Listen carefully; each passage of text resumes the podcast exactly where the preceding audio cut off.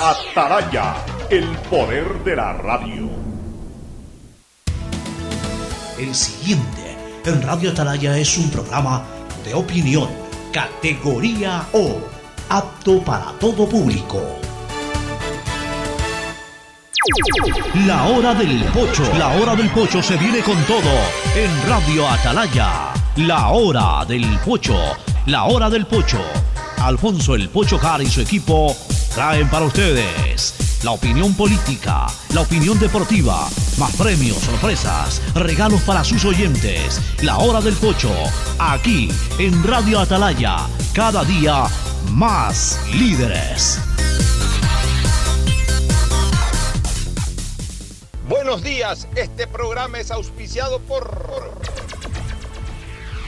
Aceites y Lubricantes Gulf, el aceite de mayor tecnología en el mercado. Universidad Católica Santiago de Guayaquil y su plan de educación a distancia, formando siempre líderes. EMAPAC y el municipio de Guayaquil trabajando juntos por una nueva ciudad en el mejoramiento y aumento de la capacidad de drenaje en Causarina, Vía Daule, Marta Roldós, Guasmo, Tres Bocas, Voluntad de Dios, Amanes, Urdesa, así como en la gran obra de la macroplanta de tratamiento de aguas residuales Las Exclusas. Dile sí a la vacuna, Claro te apoya. Presenta tu certificado de vacunación y recibirás hasta 50 dólares de descuento en la compra de un nuevo equipo celular. Por todos aquellos a quienes queremos, primero pon el hombro, reactivemos juntos el país. Consulta en tu banco del barrio el lugar y fecha de vacunación más próximo, sin ningún costo. Banco Guayaquil, primero tú. Si me la pongo, si me la pongo, si me la pongo y me vacuno ya. Sí a la vacunación, sí a todas las dosis. Recuerda aplicarte la segunda dosis para completar tu vacunación. Plan de vacunación 900 del Gobierno del Encuentro. Juntos lo logramos. Si me la pongo, si me la pongo.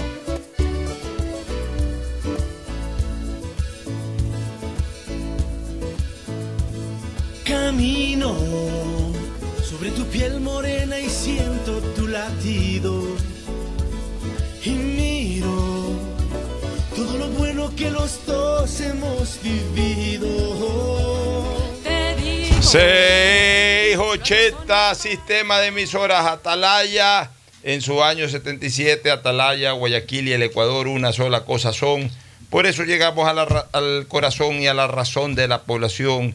Cada día más líderes, una potencia en radio y un hombre que ha hecho historia, pero que todos los días hace presente y proyecta futuro en el Ideal de los Ecuatorianos. Este es su programa matutino, La Hora del Pocho, del sistema de emisoras Atalaya. Aquí, como todos los días, este, el de las dos canillas, como yo siempre le digo De a las dos canillas. 11 de agosto, el día de las dos canillas, 11 de agosto del 2021. Avanza el tiempo inexorablemente, indetenible. Avanza el mes de agosto, el octavo mes del año. Ya estamos 11 de agosto y nosotros, gracias a Dios, con salud y sobre todo con entusiasmo, haciendo presencia aquí para acompañarlos en la hora del pocho, su programa matinal del sistema de emisoras Atalaya. El saludo de nuestros contertulios, mesa completa, de Fernando Edmundo Flores Marín Ferfloma, de Cristina Yasmín Harp Andrade y también, por supuesto, de Gustavo González Cabal, el Cabal 20 peligroso. Ya estamos esperando que solucione todo tipo de problemas de salud propios y, alrededor de él para tenerlo también en, mesa aquí, tenerlo ya y poder hacer una tertulia como verdaderamente quisiéramos, ya sin necesidad de tanta tecnología, sino más bien en el face to face, cara a cara, que es la mejor y más linda manera de conversar. El saludo de Fernando Edmundo Flores Marín Ferfloma al país. Fernando, buenos días. Eh, buenos días con todo, buenos días Cristina, buenos días Pocho, buenos días Gustavo. Efectivamente, como tú dices, las dos canillas, 11, 11 de agosto, un día muy especial para mí porque hoy día voy a ser nuevamente abuelo por Ah, sexta caramba. vez. Felicitaciones. Hijo de, Hijo de Ricardo. de Ricardo. Ricardo. Felicitaciones. Ah, ya le voy a escribir a Ricardo. ¿A qué hora, a qué hora En la tarde, viene? y media de la tarde, Segundo menos. Segundo de Ricardo, mujercitas. Segundo. Las dos. Las dos son mujeres. Chancleta, chancleta. Sí. Pero realmente muy, muy feliz, muy contento. Qué y por la coincidencia de que mi nie- la ma- nieta, mm, mi nieta mayor, eh, que en este caso que es hija de Ricardo, eh, nació el 11 de, de septiembre. Ah, qué lindo. Y él nace 11 de agosto. o 11 sea, de agosto. eh, O sea, los dos son de lo- 11. Las dos canillas. Sí, las dos ¿Nadie canillas. más tienes en 11 tú? No. Ahí los hijos de. Como te gusta el fútbol y te gusta también a Ricardo, de 11 y 11. Ahí los 11 es el número, el número futbolístico. ¿no? Ponte, ¿cómo es? Ponte 11, 11. ponte Ponce. 11, ponte Ponce. Eh, o sea, realmente para mí. No, no, no. eh, Ponte especial. Ponce, ponte, no, Ponce, ponte 11, así decía Roberto Ponce. Vota Ponce, ponte 11. ponte 11. Bueno, este, ahora sí, te felicito. Un abrazo para Ricardo, compañero también de labores aquí en, en el sistema de emisoras Atalaya, es parte del equipo de calor político. eh, Ricardo, así que eh, qué felicidad saber que, que a Dios gracias, pues la vida, Dios le da esta maravillosa dicha ser padre por segunda ocasión, segunda, ¿no? Segunda. Ya, y de una niña. Y de- Segunda niña. Segunda niña. De niña. Ahora sí, el saludo de, Gustavo González Cabal, el cabalmente peligroso. Gustavo, buenos días.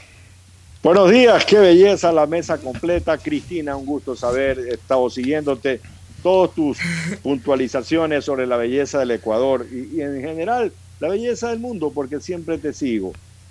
Fernando, un abrazo grande, ser abuelo es una bendición.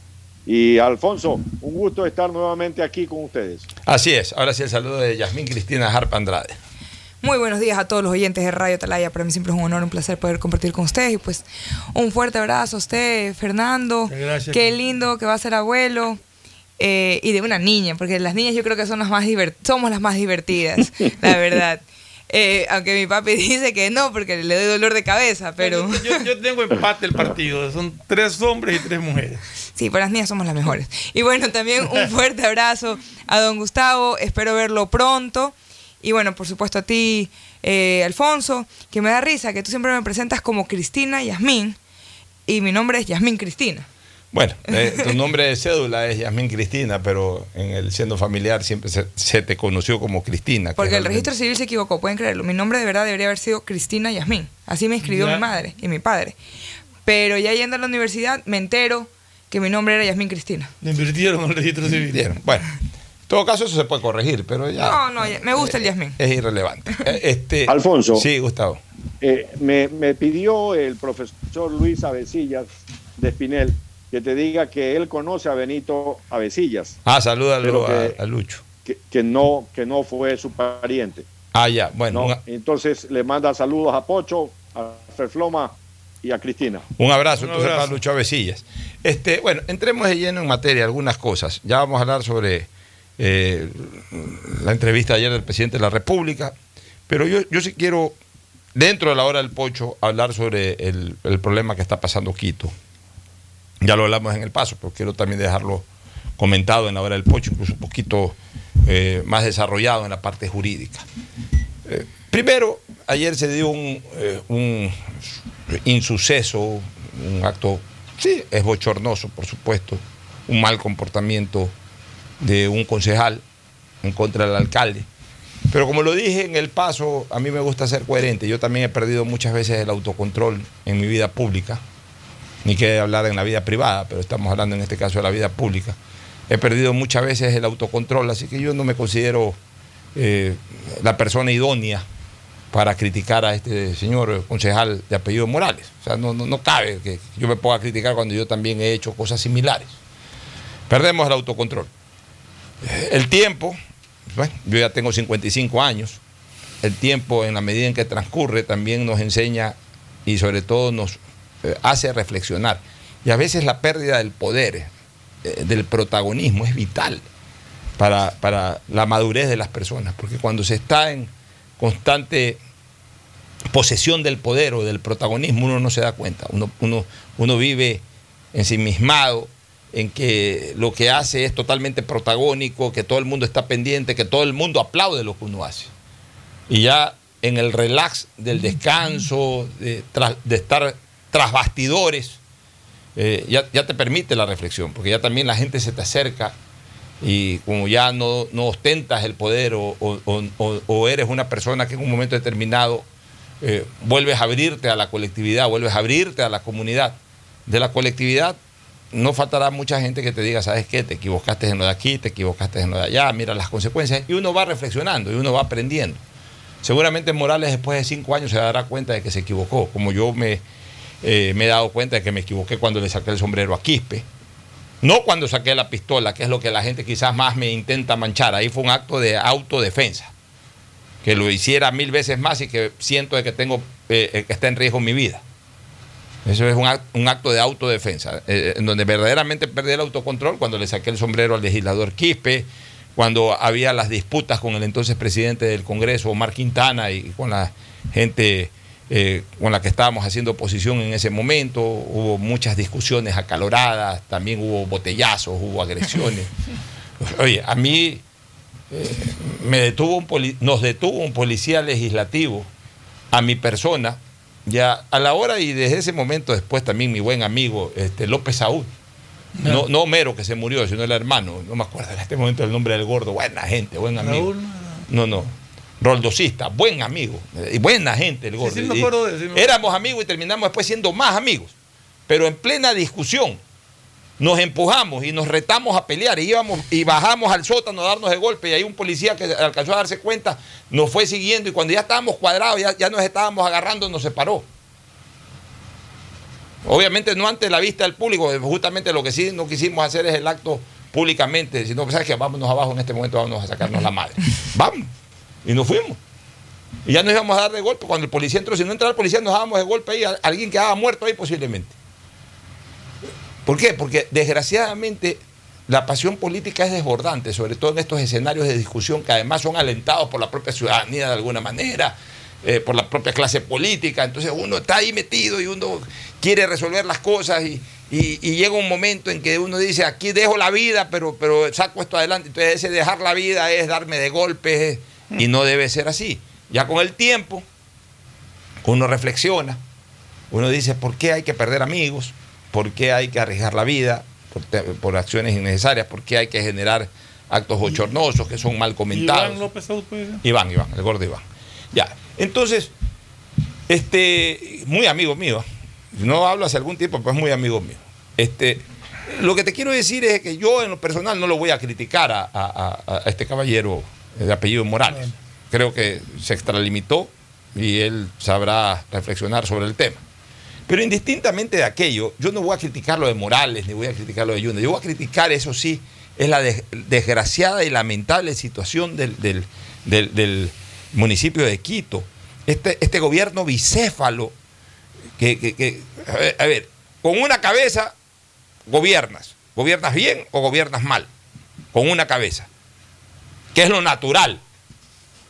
Lo fenomenal, desde el mal sentido de la palabra, porque fenómeno desde el mal sentido de la palabra, fenómeno es algo totalmente increíble, impresionante, distinto a lo natural, que puede ser fenómeno para bien o puede ser fenómeno para mal. En este caso, lo fenomenalmente mal es de que haya bicefalismo, porque con bicefalismo no gobiernas nada, o sea, no gobiernas ni bien ni mal, no gobiernas nada. No se puede gobernar en una eh, eh, institución absolutamente monocéfala, no se puede no se puede manejar esa institución bicéfalamente porque en ese momento la neutralizas, la, la, la, la- la, eh, inmovilizas, la inmovilizas totalmente. Y, y- bajo, ese, bajo ese criterio tenemos un metro de Quito que ya debió estar funcionando, que no funciona, que no solamente perjudica a los quiteños, nos perjudica a todos los ecuatorianos, porque bien o mal, aunque no los usemos, se ha construido también con nuestros recursos. Por lo menos, dentro de el criterio de bienestar nacional, ok, está bien, de mis impuestos también se pagó ese metro, a lo mejor ese metro no lo uso, a lo mejor sí lo uso, algún rato vaquito y lo uso, pero eh, si ya de mis impuestos se han pagado también, eh, eh, ni que hablar ya de los quiteños, que eso obviamente eh, han tenido que aportar más, eh, del dinero público se ha construido una obra tan inmensa, tan costosa como el metro, que, que- todavía no se inaugura ese metro, que lo iba a inaugurar Rodas, que ya faltaba poco para que lo inaugure Rodas. Y resulta que ya Rodas se fue hace prácticamente, que hace prácticamente, hace más de dos años, se fue Rodas. Y todavía no se inaugura eso. Y con esta situación, definitivamente este año no va a funcionar el metro de Quito. Eso por hablar de una macroobra que está pendiente desde hace rato. No hablemos del día a día, de los huecos en las calles, de, de la construcción de talaceras, porque además, cuando tú tienes un organismo que se está depredando, autodepredando, se está suicidando, con dos cabezas especialmente, eh, la inmovilización surge especialmente de que no sabes a quién obedecer. Y entonces eh, nadie trabaja, nadie dice nada, nadie hace nada, porque, porque los empleados, los, funcionarios, también tienen temor a, a- a coger un camino. A ver, le hago caso al alcalde Yunda, pues resulta que la próxima semana ya el alcalde Yunda no es alcalde, sino que Guardera es el alcalde. Como le hice caso al alcalde Yunda, me van a votar. Entonces, ¿sabes qué? Ni le hago caso a Yunda, ni le hago caso a Guarderas. No me meto. Entonces, esa inmovilidad mata a una ciudad. Y, y- y lo más triste de todo es que tampoco le vemos una salida inmediata. Y hay temas financieros que tienen que tratarse y que posiblemente están paralizados, pagos a proveedores y cosas así que necesita el municipio A- para el funcionamiento. el- y el que perjuicio. están paralizados por el perjuicio que. Ya, por, eh, por- eh, por- por hay- la- por el miedo, como tú dices, y por el temor de, de- de- de tomar acción. Hay, hay tres salidas, Fernando y Gustavo. Pero aquí te iba a decir una cosa antes, antes de que tú digas. el- Aquí lo que a mí me llama la atención es que no haya una ley clara y que tenga presente una acción de protección y que una jueza hace caso, la corte le da la razón a la jueza, el contencioso electoral dice otra cosa, ahora ocurren al, a, la corte constitucional, el- o sea, es un enredo el que el consejo, el consejo cantonal dice otra cosa, o sea, es un desastre todo. Voy a explicar los tres no sé escenarios. cuál es realmente el camino correcto para decidir esto. Hay tres escenarios. Hay un escenario jurídico, hay un escenario político y hay un escenario final, que es el único que yo creo que Pero vamos por el jurídico. Vamos por el jurídico. ¿Cuál es el? Vamos por el jurídico, Gustavo, Cristina y Fernando. Ya ahorita no importa si la jueza de primera instancia tuvo razón y si después el, el- el tribunal de alzada tuvo razón o no tuvo razón desde el fondo, ya, porque ya es cosa juzgada. Ya es cosa jugada. Ya no importa si el Tribunal Contencioso Electoral tuvo razón o no tuvo razón en el tema de fondo, porque también ya es cosa juzgada, ya fue declarada juzgada, es decir, ya hay ejecutoría de, la resolución. O sea, ya no hablemos de que- si, se hizo bien o se hizo mal por parte de los jueces. Vamos al escenario del momento. ¿Qué resulta? Que cuando lo destituyen Ayunda, presenta una acción constitucional. Ya, esa acción constitucional tuvo una primera resolución favorable a Ayunda, que fue ratificada en una segunda y última instancia favorable a Ayunda. Por tanto, Ahí, un- ahí, la primera pregunta para.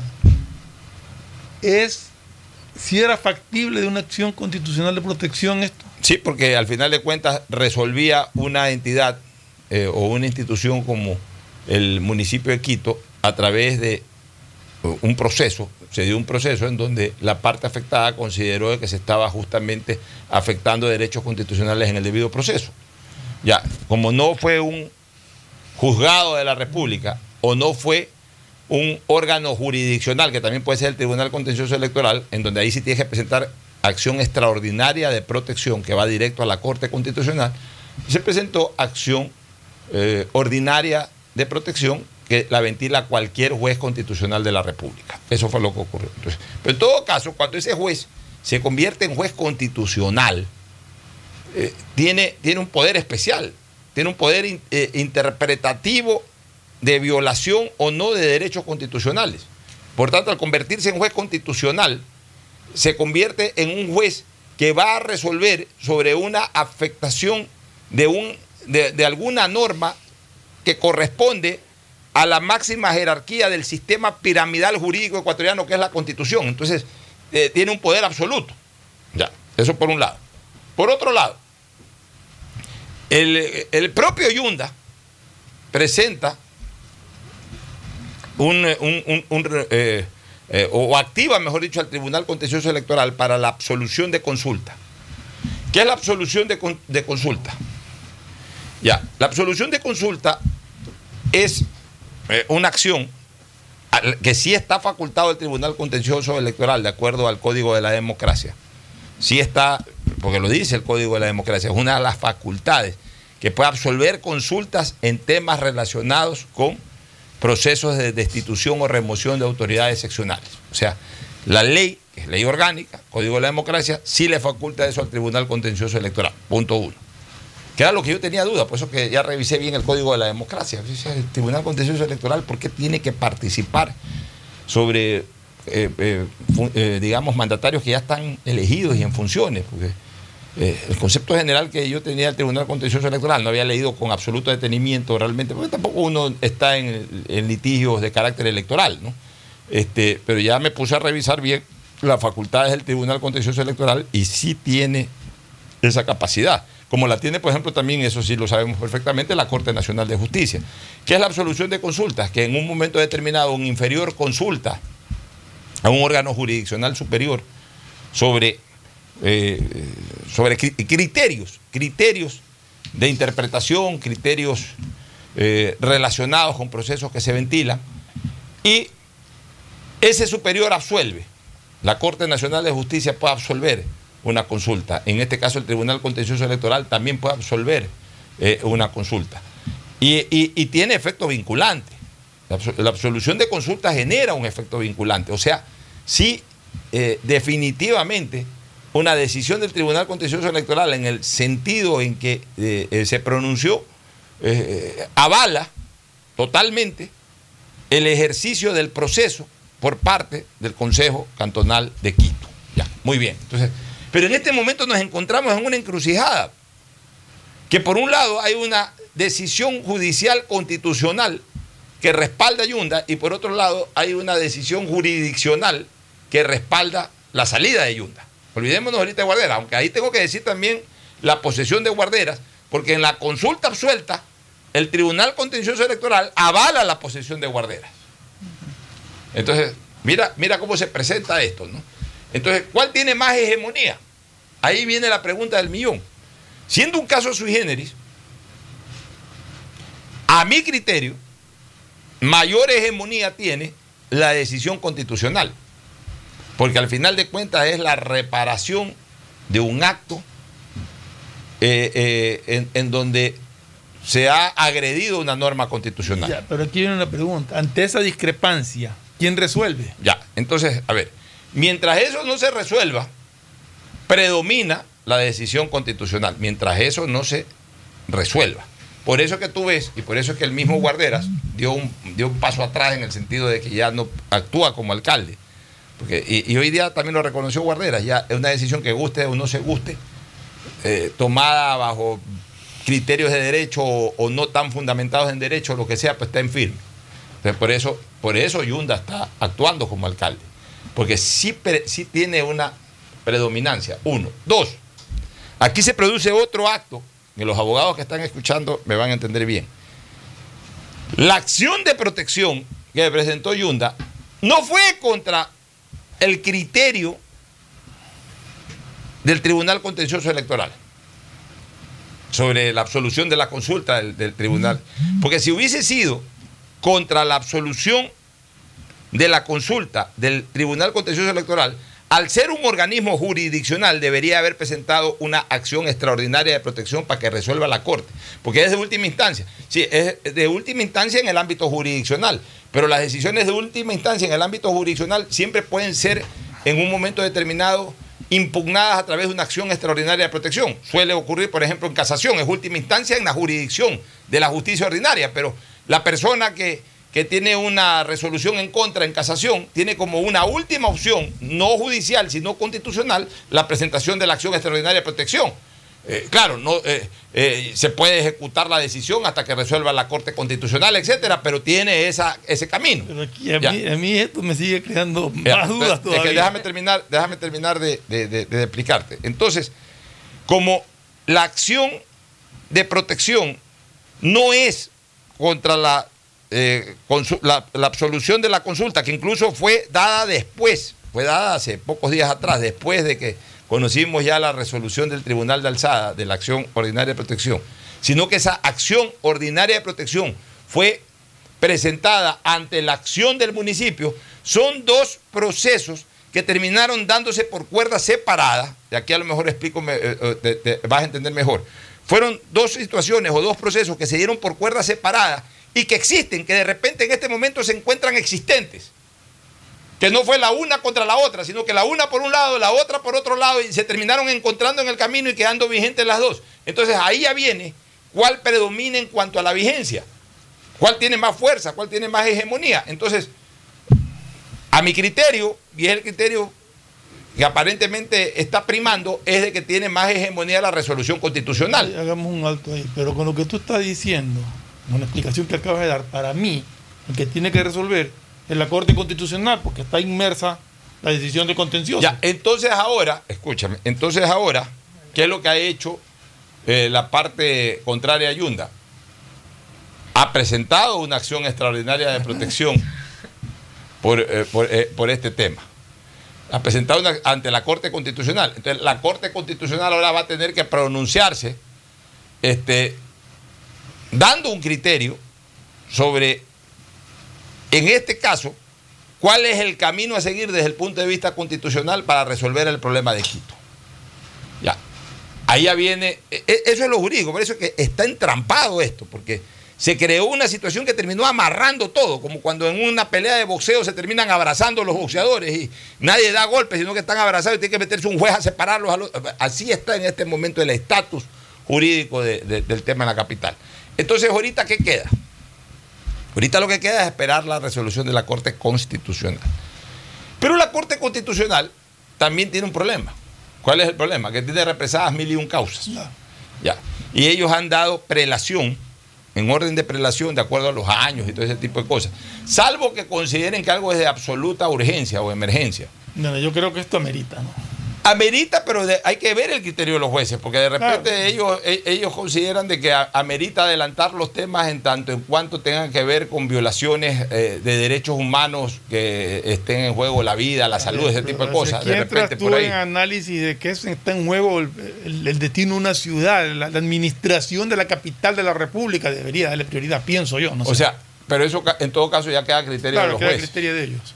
También como Corte Constitucional, la Corte Constitucional puede decir, ¿sabes qué? Que esperen ahí la resolución. ¿Quién los manda a ser relajosos? Y, y tú dijiste que tenía, habían tres caminos. Ya, entonces, Eso es judicial. ya, entonces eh, el camino judicial yo lo observo, o el camino jurídico, mejor dicho, yo lo observo bastante dilatado si es que en términos de un mes no resuelve la Corte Constitucional. Quiere decir que la Corte Constitucional decidió meter eso en la, en la comisión del peloteo hasta que llegue. Y entonces, si es así, eso llegará después de muchos meses, y no años. Y seguirá Yunda entonces. Y seguirá Yunda. Ya. Lo otro es que la Corte Constitucional, que sí tiene la facultad para hacerlo, ya no preten ese expediente, ¿sabes qué? Sustancien eh, el tema, se admite la acción presentada, la sustancian, se reúne al Pleno, resuelve y con la resolución de ahí, Ahí sí de ultimísima ahí sí instancia, queda. ahí quedó de acuerdo a lo que se O sea, resuelva. más claro, hay que pedirle a la Corte que se pronuncie. Hay que pedir a la Corte que se pronuncie. Ese es un caso. El otro caso es el político, o el otro escenario es el político. ¿Cuál es el escenario político? El que hemos venido pidiendo nosotros, que activen lo consagrado constitucionalmente, que es el derecho de revocatoria de mandato que tiene la ciudadanía para dar por terminado el, anticipadamente el periodo de un mandatario. tiene que haber un- un- una recolección de firmas. o Tiene que haber recolección de firmas, pero pa- para comenzar tiene que ir alguien interesado en pedir Ah, los formularios. Y después, una vez que reciban los formularios, oye, ahorita como está el problema en Quito, va, va alguien y dice, ¿sabe qué? Y además estamos en plazos. ¿Por qué estamos en plazos o en términos, mejor dicho? Porque la revocatoria de mandato, entiendo, no se- de lo que recuerdo, no se puede hacer hasta antes de un año ni, ni en el último en año. el último, sí. Eh, O sea, creo que se puede hacer segundo y tercer año. o sea, en ese tiempo. Entonces, vayan a, re- vayan a pedir este, la, la, Formulario respectivo. En los formularios. protesta ahí lo llenas. Ya. Eh, Te paras en la Plaza Grande con los formularios. Yo te aseguro que tres cuartos de Quito firman. O sea, no demoras mucho en recoger la firma. O sea, exagero un poco, pero pones brigadas a recoger firmas y por donde pase firma para la revocatoria de mandato. A mi criterio de alcaldes y concejales, te firma todo Quito. En dos semanas tienes las firmas de tres cuartos de la población. Y bueno, y que ahí en cambio la presión es para el Consejo Nacional Electoral, que ayude, que califique rápido, que eh, y en términos de dos o tres meses Llama elecciones. ya- ya convoque, no elecciones, sino convoca el proceso revocatorio. Entonces, eh, el pueblo irá, decidirá si, que se- eh, si que quiere que se quede Yunda, o si quiere que se quede guarderas y concejales, o si quiere que se vayan todos, o se vaya una parte, etcétera. Ya, eso, esa es la segunda salida, que es la que yo creo la salida política. Y la tercera salida, que para mí es la más rápida, porque la una hay que esperar corte constitucional, etcétera. La otra hay que esperar recoger firmas, que te den formularios, el proceso, gasto y tanta vaina. La tercera que es rápida y gratis Que se vaya solo. que se vayan los dos. Porque son en este momento eh, eh, los, eh, los protagonistas del litigio. Que, en una demostración de amor a Quito diga, a través de una comisión mediadora, que alguien cree una comisión mediadora. Metan al cardenal, al arzobispo, metan a, a exalcaldes, a los que sea. A exalcaldes básicamente que no hayan estado opinando sobre el tema, que sí los hay, bueno, ya se murió Álvaro Pérez y Durán, pero por ahí no sé quién, está Rodrigo Paz, que creo que no ha opinado mayormente, está... No hay muchos tampoco, ¿eh? Roque Sevilla ya opinó. Bueno, hay que vean a quién crean en una comisión mediadora. Y que los convenza al estilo de la fórmula salomónica, ni para el uno ni para el otro, Se van los dos. se van los dos.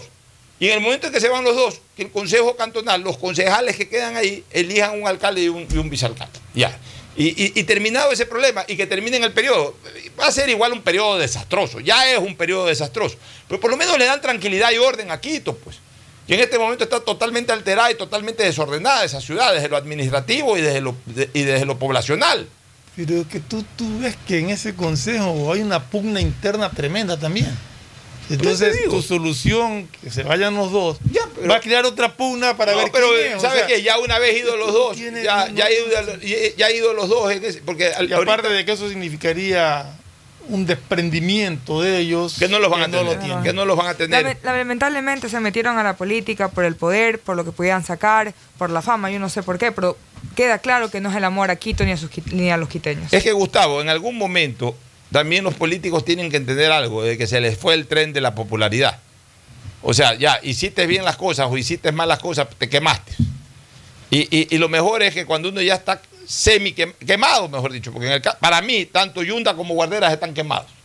Ya, en el momento en que estás quemado, ya tienes que reoxigenar, ya tienes que dar un paso al costado. O sea, porque quedarte ahí a la fuerza es terminar de incinerarte más.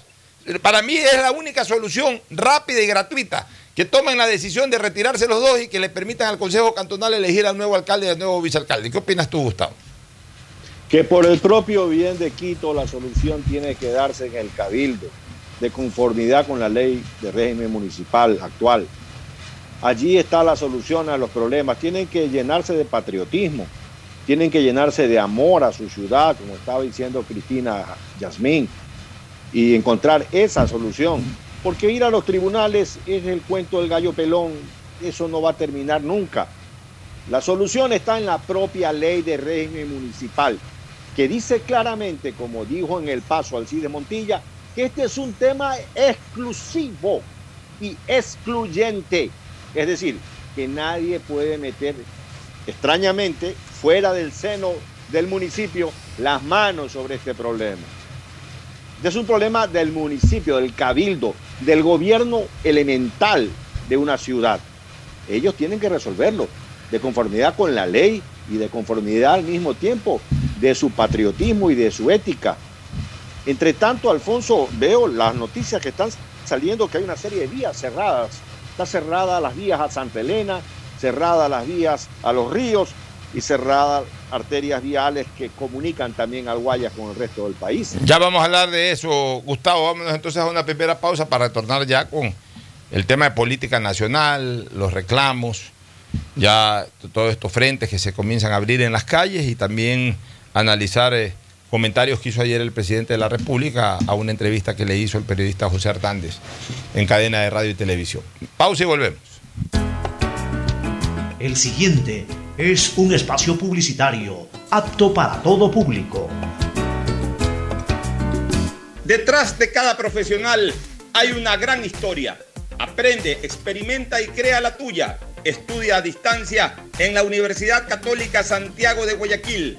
Contamos con las carreras de marketing, administración de empresa, emprendimiento e innovación social, turismo, contabilidad y auditoría, trabajo social y derecho. Sistema de educación a distancia de la Universidad Católica Santiago de Guayaquil, formando líderes siempre. En EMAPAC te brindamos una atención de calidad, oportuna y humana. Si no estás de acuerdo con la respuesta de la operadora de los servicios Interagua, contáctanos a nuestro WhatsApp 099-874-72917 o llámanos a la línea directa 1-800-003-003 y desde celular al 113, porque proteger tus derechos es nuestro compromiso. La Alcaldía de Guayaquil y EMAPAC trabajan juntos por una nueva ciudad.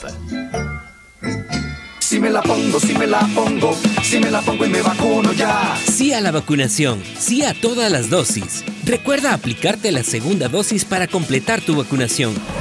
Plan de vacunación 900 del Gobierno del Encuentro. Juntos lo logramos. Si me la pongo, si me la pongo. Guayaquil crece y su nuevo polo de desarrollo está en la zona del futuro aeropuerto. No tienes idea cómo se han transformado comunidades enteras cuidando el medio ambiente, sobre todo con nuevas plantas de tratamiento de aguas servidas, mejorando la salud con plantas de agua potable, la calidad de vida con parques, canchas deportivas y reactivando el comercio con nuevos caminos. Esta es una transformación sostenible en el tiempo que busca crear nuevas oportunidades para las futuras generaciones de guayaquileños. La vía a la costa renace en la nueva ciudad con la autoridad aeroportuaria y alcaldía de Guayaquil. Dile sí a la vacuna. Claro impulsa el proceso de vacunación otorgando un nuevo beneficio a los ecuatorianos. Por eso, al presentar tu carnet de vacunación y tu cédula de identidad en todos los centros de atención a clientes a nivel nacional, recibirás hasta 50 dólares de descuento en la compra de un nuevo equipo celular. Con estas acciones, Claro ratifica su compromiso de sumar esfuerzos para acelerar la reactivación social y económica del país. Aplica a modelos seleccionados. Más información y condiciones en claro.com.es. Si quieres estudiar, tener flexibilidad horaria y escoger tu futuro, en la Universidad Católica Santiago de Guayaquil trabajamos por el progreso en la educación, ofreciendo cada día la mejor calidad. Estamos a un clic de distancia. Contamos con las carreras de marketing, administración de empresa, emprendimiento e innovación social, turismo, contabilidad y auditoría, trabajo social y derecho. Sistema de Educación a Distancia de la Universidad Católica Santiago de Guayaquil, formando líderes siempre. En tiempos de COVID, evita organizar y asistir a reuniones sociales. Quédate en casa con los tuyos y no expongas a tu familia. Un mensaje de Urbaceo y el municipio de Guayaquil. Si me la pongo, si me la pongo, si me la pongo y me vacuno ya. Sí a la vacunación, sí a la segunda dosis. Recuerda que la segunda dosis es tan importante como la primera. No dudes en aplicártela. Plan de vacunación 900 del Gobierno del Encuentro. Juntos lo logramos. Si me la pongo, si me la pongo. Todos tenemos algo o alguien por quien quisiéramos que todo sea como antes. Mi abuelita, que me vuelva a visitar, porque necesitamos hablar muchas cosas. Mi esposa y mis hijos, que puedan jugar, que puedan estar ya libremente como antes. Yo quisiera recuperar la tranquilidad, tranquilidad de poder abrazar a mi mami, a mi papi, que son los más vulnerables, y saber que no pasa nada y que solo pueden recibir amor. Por todo eso que pones primero en tu vida, primero pone el hombro. Juntos reactivamos al país. Consulta tu lugar y fecha de vacunación sin costo en tu banco del barrio más cercano. Banco Guayaquil. Primero tú. Hay sonidos que es mejor nunca tener que escuchar. Porque cada motor es diferente. Desde hace 104 años, lubricantes Cool mantiene la más alta tecnología y calidad en línea de aceites para motores a diésel y gasolina. Está hecho con una fórmula especial para dar excelente protección a todo tipo de motores, evitando el desgaste prematuro de pistones, anillos y árbol de levas, ayudando a mantener limpio el motor y libre de depósitos que se forman por las altas o bajas temperaturas. Dele a su motor lo que se merece. Lubricantes Gulf, la más alta tecnología en lubricación. 104 años preservando la vida de su motor. Lubricantes Gulf. Gulf es más lubricante.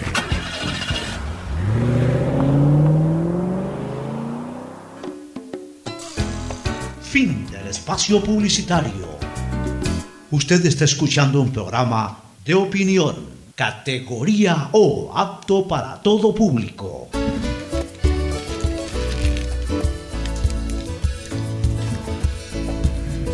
Bueno, volvemos con eh, más análisis. Eh, el país, como eh, lo ha dicho Gustavo, en este momento está con algún tipo de malestar en cuanto a las situaciones que se están dando en las calles, porque hay muchas reacciones sobre temas que en su gran mayoría eh, el gobierno actual los viene arrastrando el gobierno anterior. Por ejemplo, el tema de, del combustible, tema de los problemas en el ámbito agrícola. El asunto es de que obviamente el gobierno todavía no ha tomado ninguna decisión sobre esos puntos que satisfaga a quienes están demandando.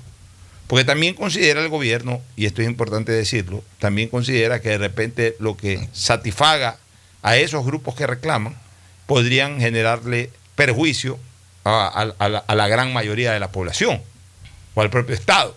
Entonces no es, no es fácil.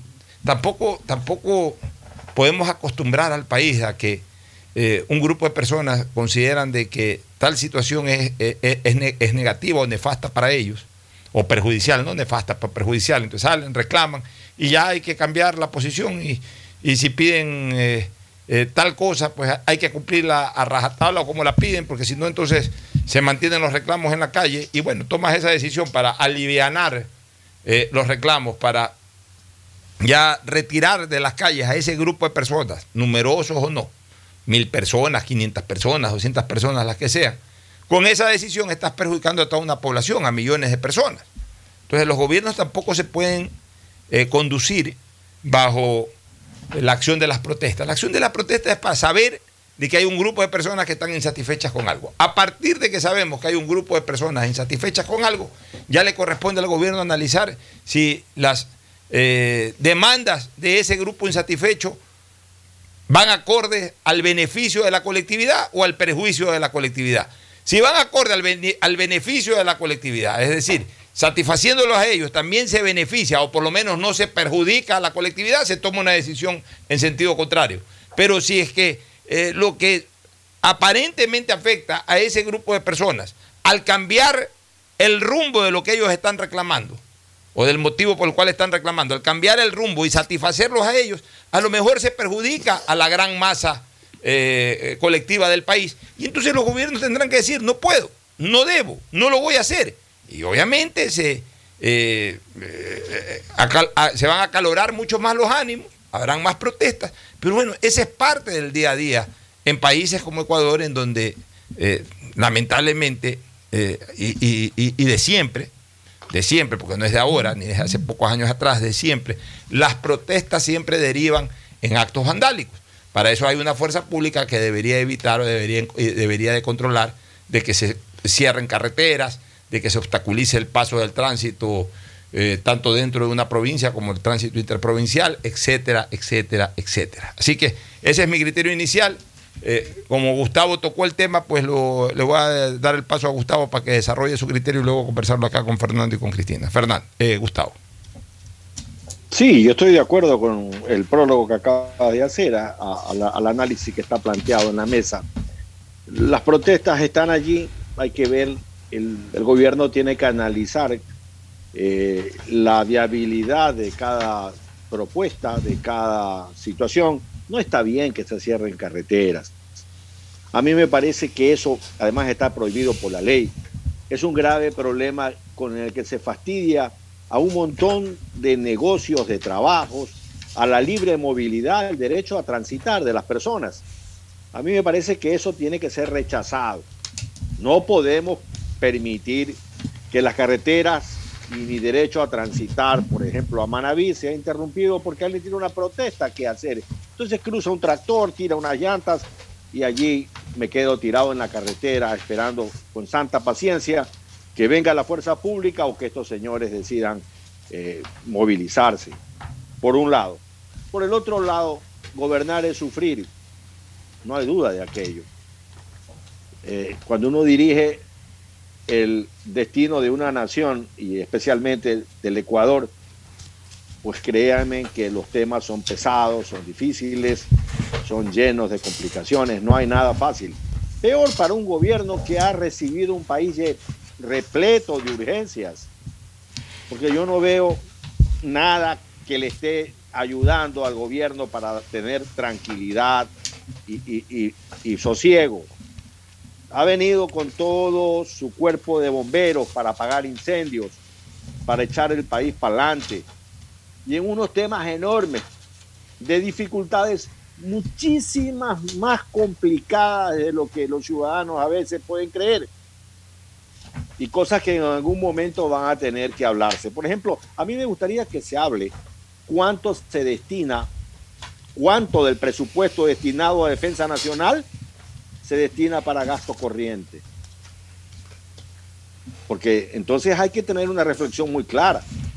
¿Cuánto de- del presupuesto de defensa nacional se destina a gasto corriente?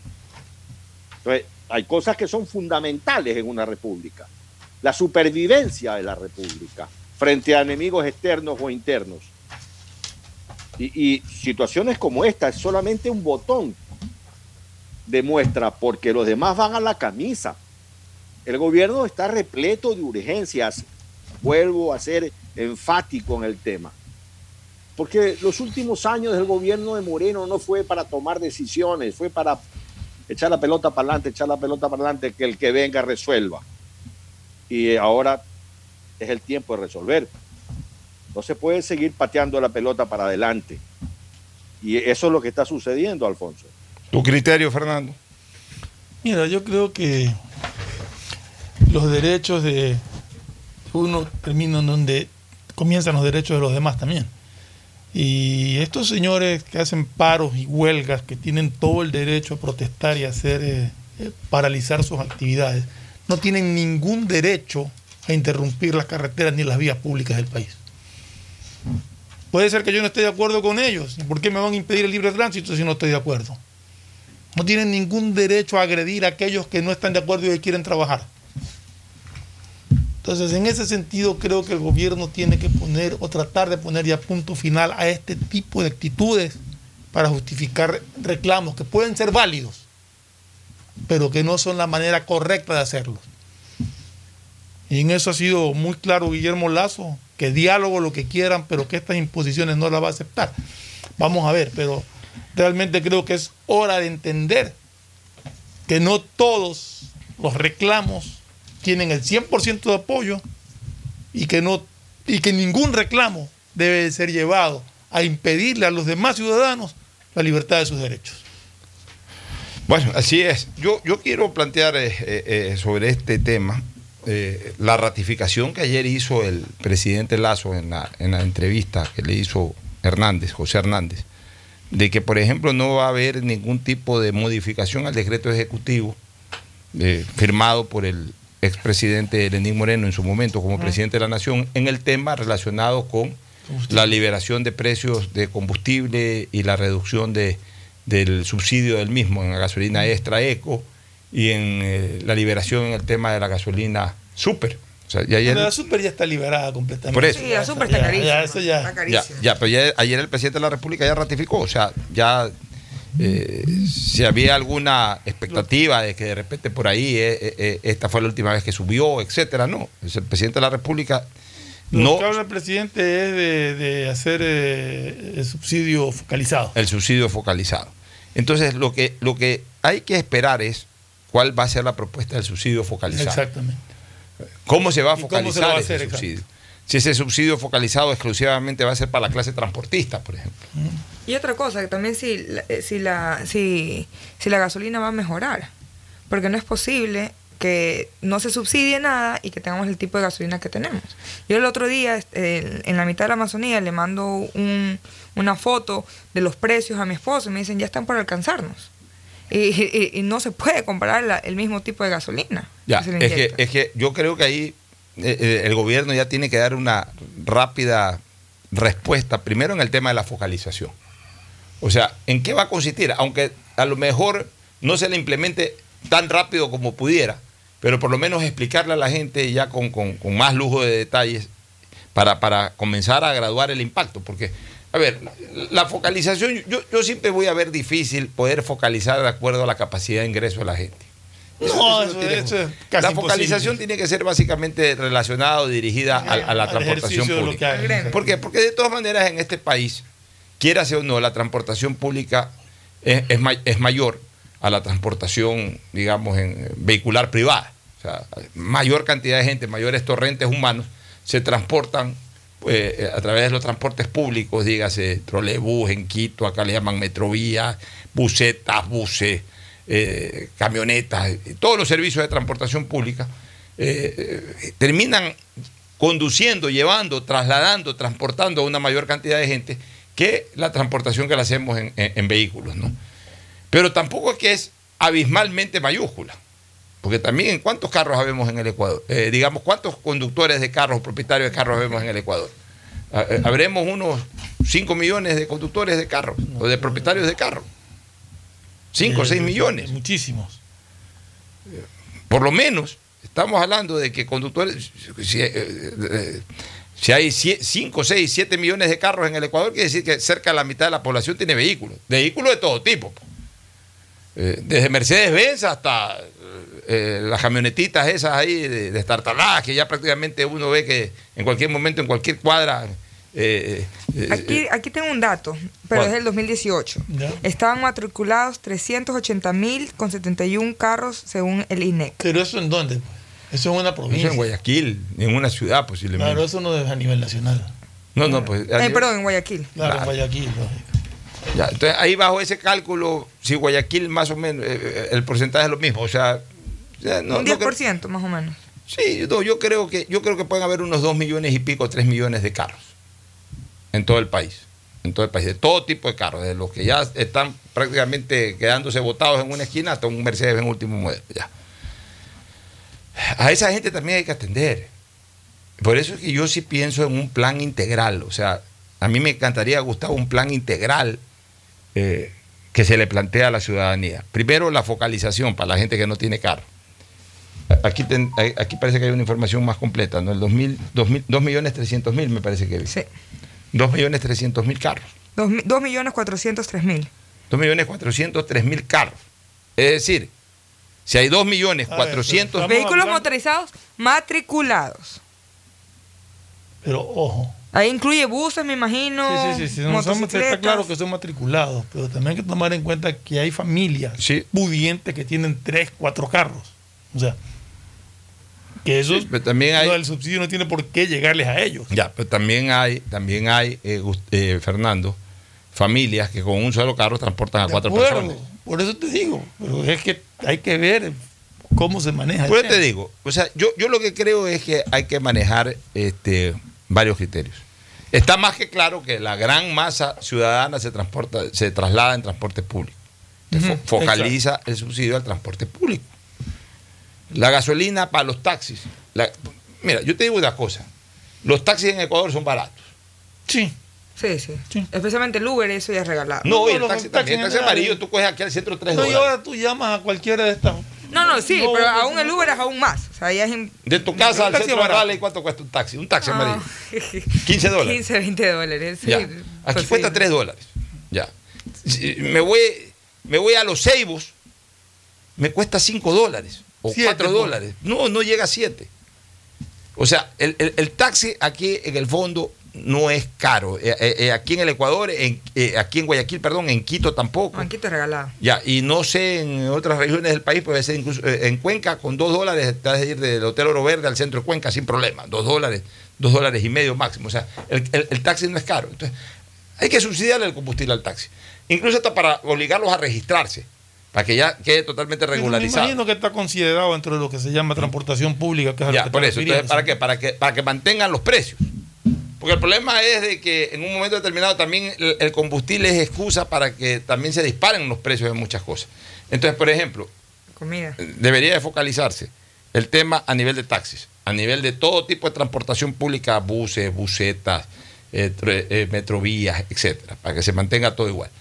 Debería también de subsidiarse todo lo que tiene que ver con transportación eh, de víveres, de camiones, eh, eh, que, que- que ne- que obviamente se registren, son las unidades de transportación de los alimentos en el país. Pero es que yo tengo entendido que allá va la focalización que él habla. Y que lo que está dejando, eh, liberando el precio para los automotores, carro tuyo, carro mío. Ya, carro pero ese carro tuyo, ese hay gente ya, que- pero ese carro tuyo, ese carro mío, ese carro de Gustavo, ese carro de Cristina también necesitamos, o sea, los conductores de esos carros también necesitamos ciertas, más que compensaciones, eh, ciertas eh, facilidades que son absolutamente legítimas, absolutamente válidas. Por ejemplo, de entrada, que si vamos a pagar los 2 dólares 30 o los 2 dólares 40 por, por, por, por, el- por- por la gasolina eco o la extra, tenga el verdadero octanaje. Eso sí. Ese es el punto, dijo Ya, Cristina lo por mencionó eso. hace un momento. O sea, que, que- que- que- que se garantice que hayan estudios exhaustivos que nos demuestren y que nos dejen tranquilos de que lo que estamos pagando es lo que verdaderamente nos están, eh, eh, nos están eh, ofreciendo. Pero aquí, aquí hay un. Ofreciendo en teoría y no dando en la práctica. Aquí hay un solo importador de, de- de combustible. Ya, pero es, ese importador tiene que garantizar eso y el Estado tiene que regularlo. Y el Estado mismo. Ya, pues el Estado tiene que también regularlo. O sea, a ver, ¿qué pasó? Perfecto.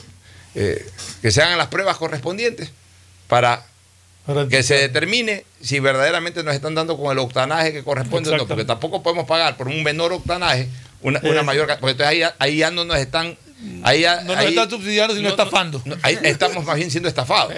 Y segundo, lo que hemos dicho, este, eh, Fernando, que se nos abarate de alguna u otra manera, se nos abarate el mantenimiento de la adquisición de los vehículos para que con ese abarata- abara- abaratamiento o con ese ahorro también poder disimular un poco el impacto del incremento del combustible. O sea, ¿por qué tenemos que pagar el doble por importar un carro nuevo?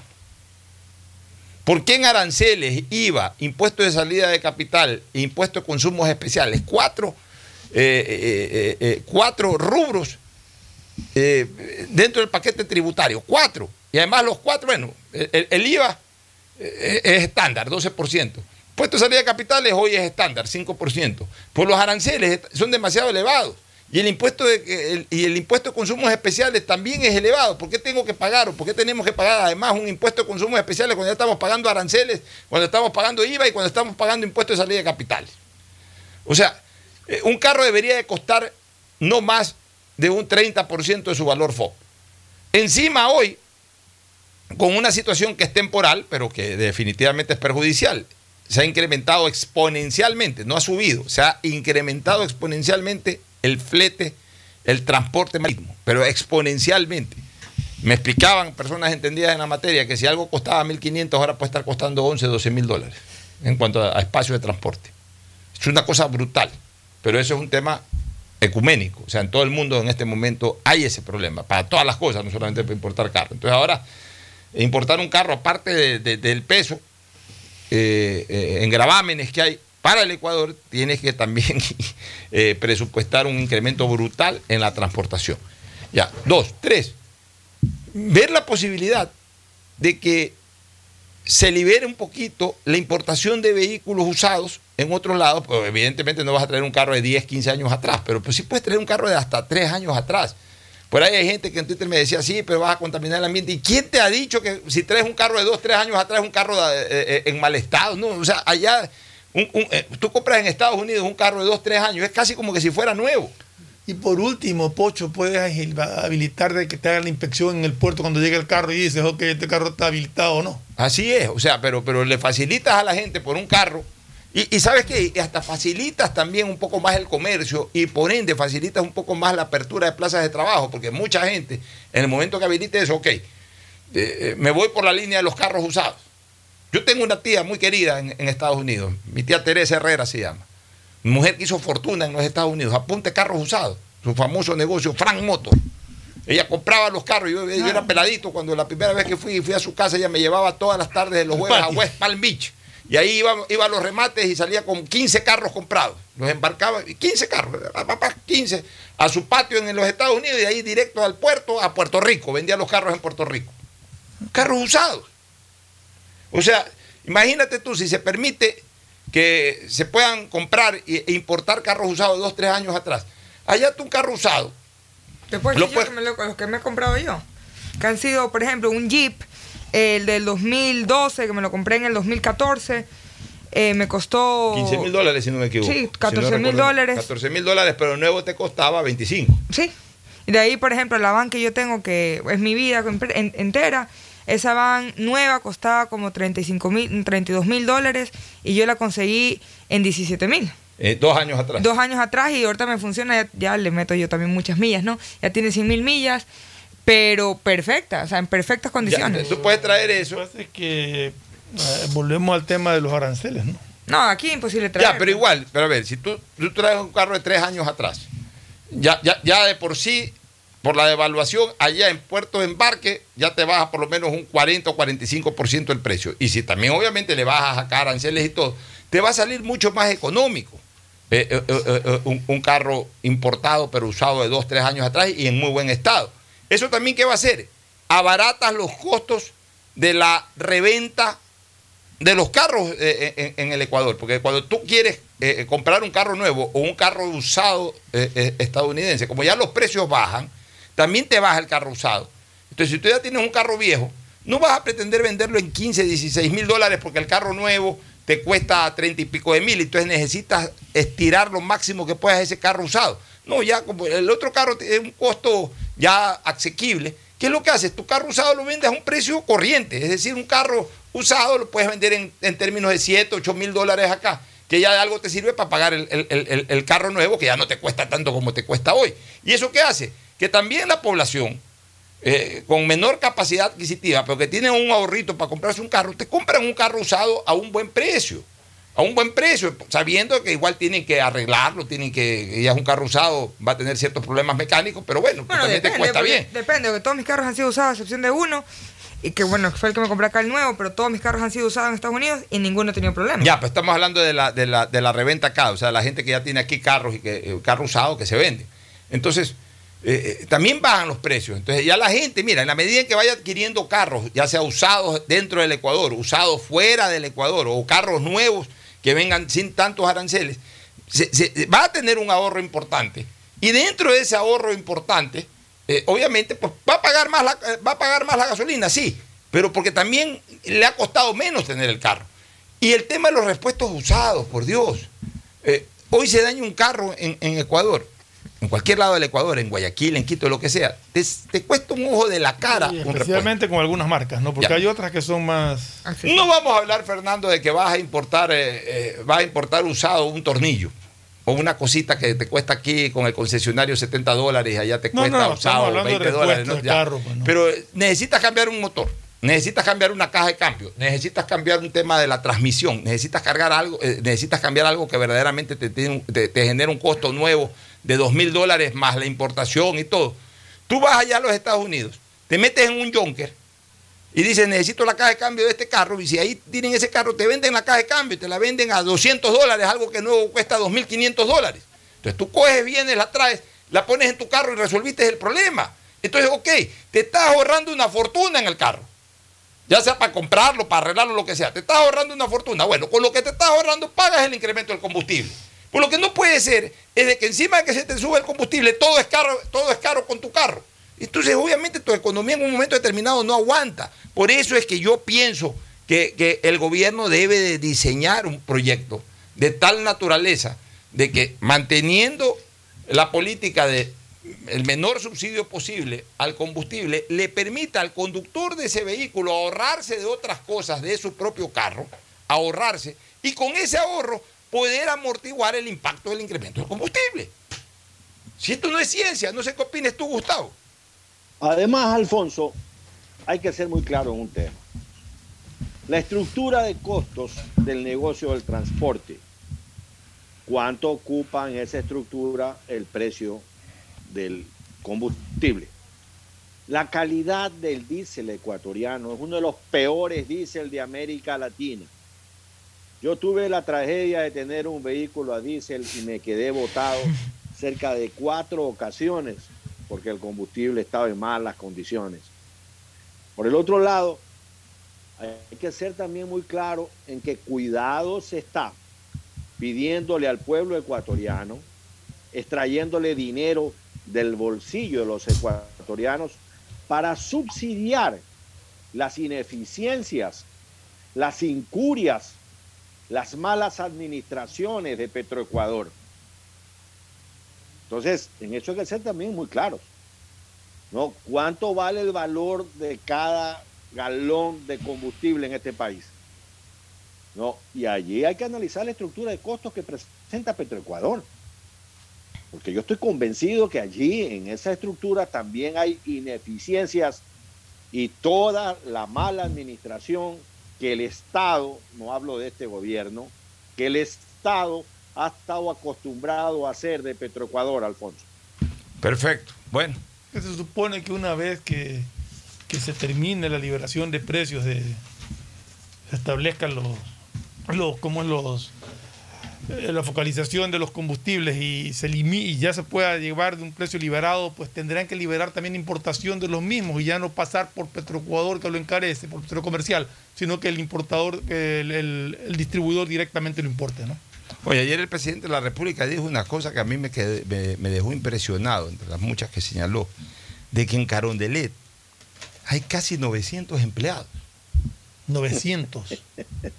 Mencionó que exactamente, me parece Pero, que el valor, pero- que el, val- el valor, como es el número que señaló fue 890 pero, pero, empleados. pero, a ver, pero empleados, ¿para qué? O sea, personas que trabajan en Carondelet. Sí, pero Pero en la casa de Carondelet, o- sea, 890 personas en Carondelet, desde los porteros, mucambas, hasta... sí, pero tiene que haber algo más, pues no puede ser que son 800 personas. ¿Ah? O sea, ¿en el Palacio Carondelet o en la presidencia? Eh, eh, va a ser la pregunta, o sea, ¿qué es lo que hay? Sí, porque ¿A el Palacio? Carondelet, eh, o sea, es grande y todo, ¿A pero ahí no, ahí no entran 900 mantenimiento personas. y todo no creo que sea eso. Y peor con ser, pandemia. o sea, yo creo que iba, amerita una explicación de... de- Bueno, pero se quedó impresionado de Claro, la cantidad, cantidad de, la cantidad de gente que trabaja en, en una sola dependencia. ¿No? Tú que conoces Carondelet, este, Gustavo, Gustavo ¿con ¿cuánta, gente, pues, claro, cuánta Gustavo gente que eh, dejaron ustedes el Palacio de Gobierno? El Palacio de Gobierno se administraba desde porteros, secretarias, eh, señoras encargadas de la limpieza, eh, señoras encargadas de secretarias, eh, choferes. Lo que Los más había era sec- secretarias y choferes, porque se trabajaba hasta las 10 de la noche. Gustavo Novoa llegaba a las 8 de la mañana a Carondelet, ¿no? Y se trabajaba largas jornadas. Eh, entonces había que tener secretarias, había que tener choferes para las rotaciones del caso. Lo mismo con Serges. Eh, había eh, unos seis vehículos. Había unos seis vehículos en mal estado. Porque, por ejemplo, había un auto Lincoln que se lo habían regalado un gobierno al presidente de Durán Ballén. Pero un carro pesado, un carro enorme, ¿no? Eh, había, el carro que usaba el presidente Novoa no era de él, era el Ministerio de Finanzas. Y así, el carro que yo a veces cargaba era el del Ministerio de Defensa. Eh, no había vehículos de la presidencia. Eh, yo creo que no llegábamos a 100 personas, Alfonso, entre todas las personas que te estoy conversando, limpieza, eh, eh, las secretarias y el equipo de trabajo de Marcelo Santos Vera, el equipo de trabajo de, de, Fernan- de Arosemena Roble Francisco, y los que componíamos el tema allí no llegaban a 100 personas. Pero, por ejemplo, Gustavo, en el área de cocina, ¿cuántos chefs hay? ¿Cuánto, cuánto, cuánto es ese personal para atender a todas las personas que, que- que supuestamente tengan que ver ahí en un momento dado? Había una persona que era, era la señora Glenda Menéndez, ¿Ya? de Icasa. Ya. Ahora, ella se encargaba precisamente de ver que todo esté bien, de manejar la cocina y la casa eh, eh, presidencial. Y ella tenía allí, pues creo que, porque no había más, cuatro meseros, a un cocinero, que era el mismo cocinero que había venido del gobierno anterior, que era a su vez el mismo cocinero que había venido del gobierno anterior del anterior, y cocinaba muy rico. el- eh, Pero, pero o sea, no es que era un número exagerado, Pero ¿no? No era algo... No, ahorita me acabo de caer para atrás. En la Casa Blanca, en los Estados Unidos, o sea, tremenda mansión, porque eso sí es mansión. Y un país tan grande. Tú conoces porque estuviste hasta en una cobertura el año pasado. Sí, gracias Casa a. Radio Atalaya. Eh, hay un total de 377 emplea- empleados. O sea que hay eh, más, el doble. o El más triple, doble. casi. Casi el triple. Mira tú, ¿no? Pero Hasta, si- hasta en eso se incrementó la burocracia en este país. Alfonso, Perú es un país que tiene un Producto Interno Bruto mucho más grande que el Ecuador. Es un país enorme. Tiene 14 ministerios. El Ecuador tiene 36. Imagínate tú. Y el eh, otro tema que el presidente ayer eh, señaló y que es muy importante referirlo es que el presidente tiene expectativas de dejar al Ecuador con superávit en cuanto, al, ga- a, en cuanto al- a los presupuestos anuales, o sea, sin contar el- el- el- ya la carga de la deuda, que eso, Mm. eso, eso no, no se va a poder. Pero digamos que en el ejercicio anual, que normalmente siempre termina con déficit presupuestario, el presidente de la República ayer anunció, tuvo un pronunciamiento muy alentador en el sentido de que él ve, por más difícil que sea y por más difícil que esté la situación económica del país, que él ve muy probable que al término de su mandato, durante por lo menos un par de años, él, él cierre el, el periodo anual con superávit. Eso sería interesantísimo. Y no con un Sería superávit cualquiera. Eso sería un gran logro. Y no eso con un sería superávit un gran logro con- si es que lo consigue. Con algunos miles de millones anuales de superávit. Bueno, Es que el presidente ha sido muy claro en algo. El problema de la República del Ecuador no es un problema de la empresa privada. Aquí en el Ecuador eh, tenemos al más grande exportador y productor de camarón blanco. ¿no? Aquí tenemos a un sector del banano importante y así sucesivamente una serie de emprendimientos particulares. El problema de la República del Ecuador está en el sector público está en el sector público que además ha decidió hace 14 años atrás ahogar al sector privado, no maniatar al sector privado. Y en cambio ahora pues viene precisamente una política en contrario que es exactamente un efecto muy distinto al que teníamos con- los gobiernos anteriores. Gustavo, muy bien Gustavo, gracias por tu participación. También Cristina, nos vamos a ir luego de la recomendación comercial a la pausa, eh, digamos a la- al segmento deportivo, pero hoy con un invitado especial. Llegado directamente desde, ma- desde Gracias, Barcelona. gracias. Con unos y tablerones desde Madrid deliciosos. Y desde Suiza, en donde tuvo el inmenso gusto, el orgullo como padre de ver graduarse a sus dos hijas, así que le hacemos una felicitación Muchísimas pública. gracias. Tanto a tus a hijas su esposa y como a tu señora y por supuesto a Andrés Volter Mendoza Paladines que Un ha visto eh, cerrar con broche de oro eh, su esfuerzo como, como padres, en este caso en la educación de sus dos hijas mayores. Ya Ha vendrán, venido- ha venido ya vendrán las otras dos que Mira ese look Emelexista. lleno de orgullo, De orgullo, de- de de- satisfacción. ya, de, ya, ya, no ven- para menos. ya No la- es para menos, las dos menores tienen esa vara Eso, alta. ya ¿no? quedan las dos menores. Y con la vara alta tendrán que por lo menos igualar, si no superar a sus no dos superar. hermanas mayores. Pero ahí está el esfuerzo de, de- de un padre de familia ejemplar como Andrés. también Y de de una su- madre. De su De su esposa, una, claro, una gran, una gran una gran familia en todo el sentido. De, hay- y un gran gran abuelo que abrazo, anda por ahí, un gran abuelo también. Eh, abuelo, chao Gustavo, abuelo engreidor.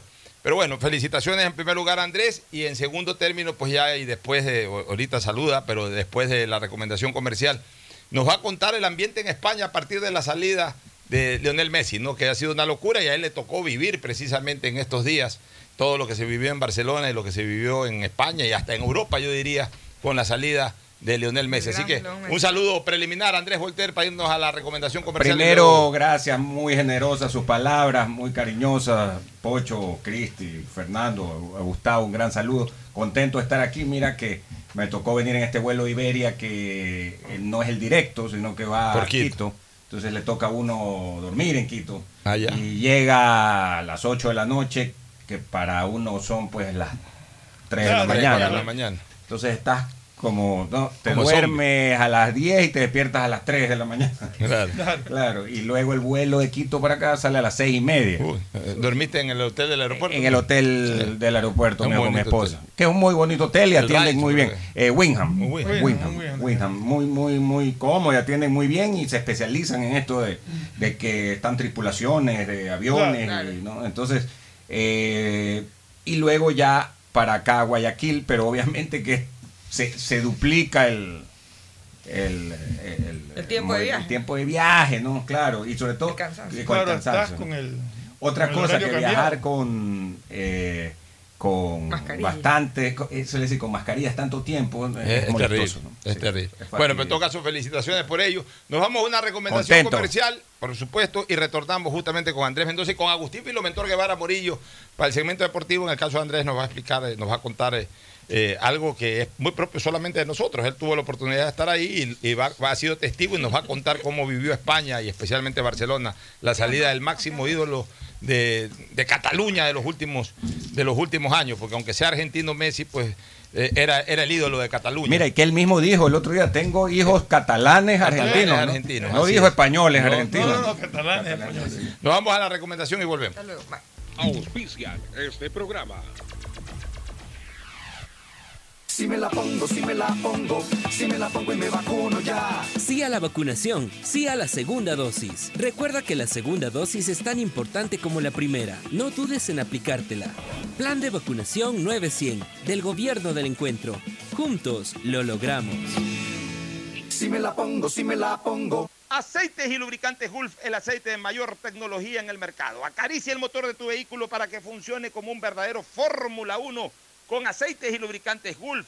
¿Quieres estudiar, tener flexibilidad horaria y escoger tu futuro? En la Universidad Católica Santiago de Guayaquil trabajamos para el progreso en educación, ofreciendo cada día la mejor calidad y para ello estamos a un clic de distancia. Escoge la carrera de tu vocación. Puede ser marketing, administración de empresas, emprendimiento e innovación social, turismo, contabilidad y auditoría, trabajo social y también derecho.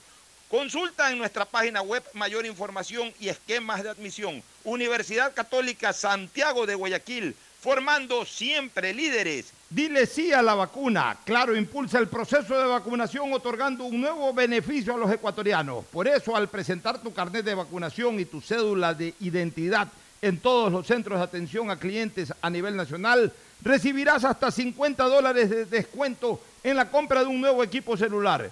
Con estas acciones, Claro ratifica su compromiso de sumar esfuerzos para acelerar la reactivación social y económica del país. Aplica a modelos seleccionados. Más información y condiciones en claro.com.es. Todos tenemos algo o alguien por quien quisiéramos que todo sea como antes. Mi abuelita, que me vuelva a visitar, porque necesitamos hablar muchas cosas. Mi esposa y mis hijos puedan jugar, que puedan estar ya libremente como antes. Yo quisiera recuperar la tranquilidad, tranquilidad de poder abrazar a mi mami, a mi papi, que son los más vulnerables, y saber que no pasa nada y que solo pueden recibir amor. Por todo eso que pones primero en tu vida, primero pon el hombro. Juntos reactivamos al país. Consulta tu lugar y fecha de vacunación sin costo en tu banco del barrio más cercano. Banco Guayaquil. Primero tú. En EMAPAC te brindamos una atención de calidad, oportuna y humana. Si no estás de acuerdo con la respuesta de la operadora de los servicios Interagua, contáctanos a nuestro WhatsApp 099-874-72917 o llámanos a la línea directa 1-800-003-003 y desde celular al 113, porque proteger tus derechos es nuestro compromiso. La Alcaldía de Guayaquil y EMAPAC trabajan juntos por una nueva ciudad. Si me la pongo, si me la pongo, si me la pongo y me vacuno ya. Recuerda, no hay primera sin segunda. Para que tu vacunación esté completa, debes aplicarte las dos dosis. Plan de vacunación 900 del Gobierno del Encuentro. Juntos lo logramos. Si me la pongo, si me la pongo. Estamos en la hora del pocho. En la hora del pocho presentamos Deportes, Deportes. Muy bien, ya estamos en el segmento deportivo. Llegó la voz inconfundible, incomparable de Agustín Filomentor Guevara Morillo. Muchas gracias, muchas gracias, Pochito. Aquí estamos entonces en Economarket 24 horas de economía y ahora con chocolatino, el mejor sabor. Rompe el sabor extraordinario, Ah, el mejor del Ecuador. Y estamos con Pollos a la Brasa Barcelona, en donde le espera Ángel Encalada en cinco locales y especialmente en Sucre y Boyacá. Ángel Encalada brindando pollo con ensalada en Pollos a la Brasa, Barcelona. Bueno, vamos con lo de, lo de Messi extraordinario, ¿no? ya, vamos a hablar con Andrés Volter Mendoza. luego, pues, Ayer eh, fue recibido como héroe en París, ¿no? Sí, Ya, sí, ya han está totalmente. como héroe. De entrada Bien, triunfal yo- a París. Eso, pero como yo Marketing bien decía, a mí me, me agrada mucho este, este nuevo desafío de Messi, que demuestre que está para triunfar en todas partes, en cualquier club y que tiene, que, o sea, no dudo que lo va a hacer, pero, pero como es su primera salida a, a jugar en otro club que no sea el, el Barcelona de España, pues eh, eh, va- espero que, que- que- que le salga todo bien realmente. Creo que tiene toda la capacidad del mundo Se merece. y que puede demostrar que está hecho para triunfar en cualquier parte En el Parque de los Príncipes se puede En el. Parque de los Príncipes. Y aparte, desde el primer momento, muy organizado, su padre lo llevó a los 12, 13 años a. Lo que no entiendo, 13 años está en el lo, lo que no entiendo es por qué le dieron la camiseta 30. Yo pensé que ¿Qué le la iban a dar pidió? la 10. Es que le quería Es dar la la 10, pero camiseta dijo con que la le que, corresponde es la estar- camiseta con la está que con Neymar. él debutó en el Barcelona de España. Y como es debut acá en el Paris Saint Germain, pues me imagino todo, que lo ¿sabes hace? Por- como una especie de, No, y- de cábala. Yo de- más bien te digo una cosa. eh, él es íntimo del alma, pero así, de- declarado además, íntimo del alma de, de do- de tres jugadores. O sea, los tres mejores amigos de Messi, no sé si en la vida general o por lo menos en el fútbol son Neymar, Di María y Lucho Suárez. Son eh, como hermanos del alma. Los tres. Ya, entonces, me da la impresión de que El no le Kun quiso quitar la está 10 a tampoco Neymar. No, no, no, es que él, ya te digo, él, eso, él eso es una excusa. Él, no sé, él debutó en... Porque hubo alguna vez, ¿te acuerdas? Un entredicho entre Neymar hace un tiempo con. No sé si era con Di María, ¿te acuerdas? No, era por un penalti. Por con un penal, Cavani. con Cavani. Con Cavani, por un claro. penalti. No, Este, pero ya te digo, o sea, él, él, él, él ha pedido usar la 30, que es con la que, que es el número con el que debutó Está bien, en el pero, Barça. pero a ver, pero yo voy un poquito más allá. O sea, eh, eso es lo que ha dicho.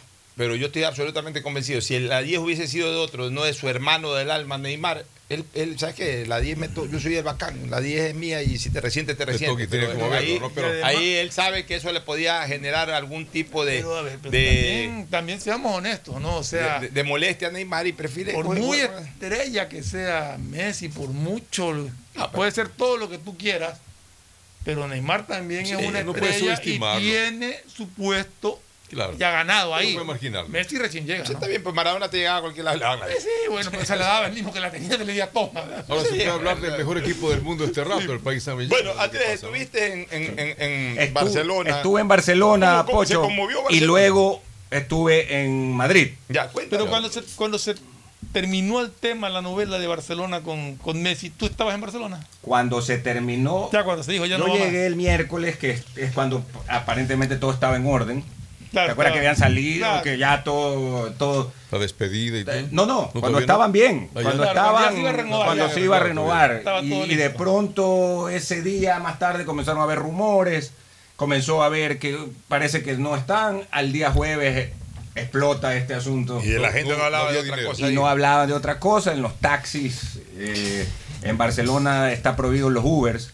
Eh, sin embargo, funcionan medio, Claro, medio camufladamente, medio pero casi que no, no, no es como en Madrid, que sí, los Ubers sí son legales. Eh, entonces los taxis en cada calle y la gente en los hoteles, hombres más que nada, pero mujeres también. Programas deportivos se han de haber encendido al máximo. Deportivos en televisión, Todo ese chiringuito, todo. Ese chiringuito. Pero la era- sensación que queda de esto es a favor de Messi, a favor del Barça, o, ¿Qué decía o la a favor gente? de los dos. O sea, ¿por Solo, lo solo- veían? solo para terminar una cosa, llegué a Madrid el día sábado y allí como que no, No pasaba nada. no pasaba nada. Y Pregunté, dijeron, eso es allá. Dije, eso es allá. Igualito que, cuando, igualito que cuando se fue Cristiano Lo mismo. Barcelona ni se enteraban. O sea, sí. entre comillas no se enteraban. Es otro Sí, país. sí, allá, sí, sí, sí, sí. Y, y exacto. Y además la rivalidad de, Bueno, de no, los no, clubes es muy, muy Lo fuerte. conocen, pero no les interesa. No les Pero interesa. Barcelona no. se habla el catalán y no se habla el español Ya, pero, Se pero- habla las dos idiomas. aquí catalán. Y, a- y a quién le- sí, porque incluso la rueda de prensa de Messi fue eh, la- las preguntas eran en catalán, Messi las contestaba en español. Y la Porta habló en catalán, eh, la parte, todo su discurso. Ya, y dime una cosa, y la gente le mete más la culpa a la ¿Cómo lo ve Porta, a? Messi. A Bartomeu. Bartomeu, Bartomeu, Sí, ese es lo el que dicen que el esta es la herencia maldita de Bartomeu que dejó endeudado al, club por sus o sea, malas ni, ni al contrataciones. actual, que es la Porta, ni a Messi, le meten la culpa a Bartomeu. a Bartomeu. Y lo otro que también dicen es que es parte de todo este, eh, digamos, eh, que hay de, de la asociación, de la federación o de la liga. fair play financiero de, De- la- de- que de- tienen sí. la Sin embargo, liga, la puerta está abierta cuando pueda volver, porque él es lo mismo que debería O sea, él, él, él, él, él lo que ha dicho es que regresar, pero a vivir, ya A no a jugar, ya A no. vivir, a jugar. A jugar Pero ya. ya. despedirse a lo mejor. Él- se despidió del Barcelona de España como, como jugador, ya regresará a vivir, porque tengo, A debe vivir. tener una mansión allá en Él, él hace unos años compró otra nueva mansión. Y, y su esposa es allá. No, para allá tiene- usted Feliz. eh, Doña Antonella va a estar feliz en París. En París. Sí, pues le han dado un hotel, están en un hotel de lujo en París, de- grande, es un No, todas piso. esas amigas de Barcelona se van a París a visitarla. Eso entrada. decir, de entrada. De- todo- Deben de alquilar una casa con 10 dormitorios. Yo creo que a Messi más Sí, le sí, sí. preocupaba por, por algo que leí eh, lo de sus hijos. Lo de sus hijos le preocupaba Sí, porque ellos son los que han llorado de lo que decía mucho, porque son son, chicos, son catalanes, argentinos, ¿no? Y, pero tiene sus amigos ahí. Pues. ¿qué es lo que va a pasar? ahí, lo que va a pasar es que Doña Antonella con los pelados constantemente se está yendo a Barcelona. Exacto. Coger un vuelo París-Barcelona 45 minutos, como Aparte, coger, eh, Así como es. coger eh, Quito-Guayaquil un poquito, Eh. como decir Quito-Guayaquil-Cali. Pero no están es arraigados con Rosario aérea. tampoco, porque ¿Ah? igualmente el hombre de Rosario, pero no está tan arraigado allá. No, ahí no en. No, él decía que, quería terminar su carrera jugando por News, pero yo no creo que ya Claro. sucede. No, no creo que. Bueno, no sé. Él, acaba de decir que, como dice Andrés, que él iba a regresar a, a vivir a Barcelona. Barcelona. Los, O sea, los pe- los periódicos, no- no obviamente, las tapas de los periódicos Las tapas de los periódicos, La Vanguardia, que es el, el diario principal de, de- de Cataluña, es decir, como acá el Universo, ¿no? O como en Madrid Marca el es- Marca es, es deportivo. Es deportivo. No, Marca deportivo. Vanguardia es el periódico. Vanguardia es el periódico General. sí, general. Digamos general. Eh, general, ¿no? Noticioso y todo. Eh, todo tema Messi, todo el tema Messi. Y por otro lado, eh, una se notaba en la gente una bajón, digamos, ¿no? Porque Cataluña, hay que decir algo, sigue con restricciones. Al contrario de Madrid. Madrid Sigue, hay toque de queda a las 10 de la noche, sigue habiendo de noche, uno no ve gente mucho en la calle, en Madrid salen mucho más. Eh, entonces, eh, se notaba un ambiente que, como la gente tiene que meterse a las casas, entonces está más concentrada en su... Claro, viendo televisión. Viendo ¿Y televisión. ¿Los eventos son con público o todavía no? Tampoco. Todavía no, todavía Oye, con un aforo anuncia- muy limitado. ¿no? Barcelona ha anunciado, según el COE, Barcelona de Guayaquil hablo, de que se jugaría con un 15% No, pero de... dice, el COE dice que no. Pero- Eh, ya dijo dice que que está en que conversaciones. Está en conversaciones. Está esperando no que, que definido, estaba, en el que Yo- creo que- hablar que- con el presidente del Barcelona. Yo creo que hay que esperar. Yo creo que ya terminemos de vacunar a todo el mundo y ahí sí ya hablar de un 50% por lo menos, pero ya después de un par de meses. Yo también creo que no, no hay que Y- apurar, ¿no? Y, lo que yo sí voy a que proponer, lo que yo sí voy a proponer es que ya una vez que se restablezca totalmente todo, que los estadios reduzcan su capacidad, eh, eh, incluso considerándose ya estadio lleno, a lo que hoy corresponde al 75% del, de la- del aforo. Es decir, ya hay que organizar el ingreso de público a los estadios. Para comenzar, yo sé, a lo mejor eh, tú tienes suite, te vas a molestar con lo que voy a decir, en Barcelona y en Emelec, no tiene por qué ir 9, 10 personas a una suite. Hay 900. pues. Y bueno, entonces que debería de, a ver, deberían de ir máximo nueve personas. ¿Y, quién, se afecta si son Ya, todos dueños? Nueve personas, pero, o sea, yo, yo, sí, yo sí tengo un criterio de que, de que Debe de- haber- debe de haber, sí, de- de- bueno, pero- ya, pero es, que, es, que yo creo que no tiene por qué un club, un club eh, darle nueve cupos a una persona para una ciudad, aunque haya nueve asientos. A ver, cuando tú compras una Ya está estás que- eh, comprando ahí está el nueve- espacio. Una propiedad. Estás comprando Eres dueño. 900. estás Ah, Una propiedad horizontal. ¿no? Exacto. Claro. O sea, Está viéndolo. Estás comprando No. con nueve asientos. Está bien, ahí el están fútbol. nueve asientos, ok, nueve asientos. A ti no te Eh, interesa el, el espacio. Ya, de- el club da, asientos, no eh, ya, pero es- lo asientos, que yo lo creo es que el club debe de darle, digamos, sin costo, cinco asientos, o sea, cinco entradas, entradas, y las otras cuatro ¿Por que qué? se pague. Por, por, por- No, señores, sí. que eso no es lo que has comprado, Pocho. Eh, ¿Cómo que no has comprado? Tú has comprado. Has comprado nueve- el espacio. No, no, tú has comprado una suite para nueve personas, nueve bien. asientos. Para nueve personas está bien, van nueve personas, o sea, en esa suite pueden entrar nueve personas, nueve personas. Ya, de esas nueve personas, el espectáculo gratuito es para cinco. No, señor, tú no compraste eso. Tú compraste un espectáculo para nueve personas. A la larga, ¿Y cómo a los, a los propietarios de suite no les interesa la salita ni la vaina. Bueno, tiene la comodidad, lo que sea. Pero lo que les interesa son los asientos. Sí, pero, pero hasta Pero a la gente fanática del fútbol. Ya, yo lo que, Lógico, yo sí, lo sí. que te digo es una Claro. cosa. ¿Hasta cuándo? Hasta, Así es. ya, ¿Hasta cuándo? Y ahí, adicional. Ya, puedes pero yo te hago la nueve pregunta. ¿Hasta cuándo, pagan ya, aparte. ya, ¿Hasta cuándo los clubes tienen que regalar su espectáculo? Porque No están regalando el espectáculo, Pocho. Han vendido eso. Hace Lo han 30 vendi- años. lo- lo- yo no sé, ya eso es parte de una bien. negociación. Lo vendieron. Está bien, Tienen que cumplir con vendieron eso. el espacio, el espacio No, está ahí. Vendieron nueve asientos en cada suite para que puedan ver el espectáculo. Y eso tienen que respetarlo. Es lo que Yo- la gente yo- compró, es lo que el club vendió. Que se equivocó en venderlo ya es otra cosa, pero eso No es, es lo que que, se está equivocó en acordado. venderlo, o sea, bueno, pero eso es lo que está acordado, Ya. Pocho. Eh, Bueno, está bien, pero, difícil que le aprueben. pero, Claro. pero- pero eso no tiene por ¿Cómo, qué cómo hacen el Estadio Liga, por ejemplo? Porque ahí hay suites también. Cuando ¿no? uno compra una, cuando uno compra una propiedad en este tipo de cosas, compra el espacio. Ya, pero tampoco quiere decir con eso que, que el club tiene la obligación de regalarle el espectáculo de por vida eh, a- a- al propietario de esa suite para nueve personas. O sea, puede decir, ¿sabes qué? Desde el próximo Es que año se le va a dar estamos- seis, entradas y tres que Yo paguen. creo que estás con un concepto. Ah, tres que paguen. Yo creo que estás con un concepto Pero- equivocado. Pocho. Es que es la propiedad El que compra una suite, y yo- todos los propietarios de suite, yo creo que de, de Barcelona, de Meledo, el que compra una suite, compra el derecho a ver el espectáculo para nueve personas. No está comprando un espacio, está comprando el derecho a ver el espectáculo para nueve personas. Eso es lo que compró, eso es lo que, eso es lo que le llamó la atención. la Ah, mira, puedo tener una suite para nueve personas, o sea, puedo ir con mi hermana, con mi hermana, a ver el fútbol, perfecto, vamos. Entonces, a veces invitados. Pero las adicionales sí están cobrándolas y está bien. Y si las cobran más caras, que las cobren más caras. Estoy de acuerdo en eso.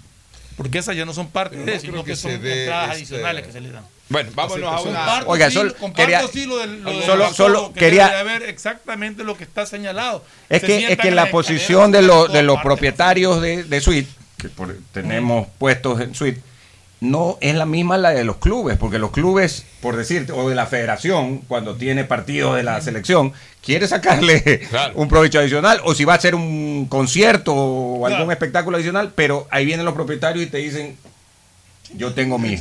Entonces, es mi a- casa, a- este ahí, de, ahí tiene que haber una... Habría que alguna vez, porque e- e- eso tiene que en algún momento hablarse bien con, entre los clubes y, y- sus condóminos, porque la verdad es que eh, cuando se vendió eso, se vendió para ayudar a construir, pero, pero ya han pasado décadas. Sí, claro. Y, y- y ¿sabes cuál es el problema? Que, que todo el mundo se arrima.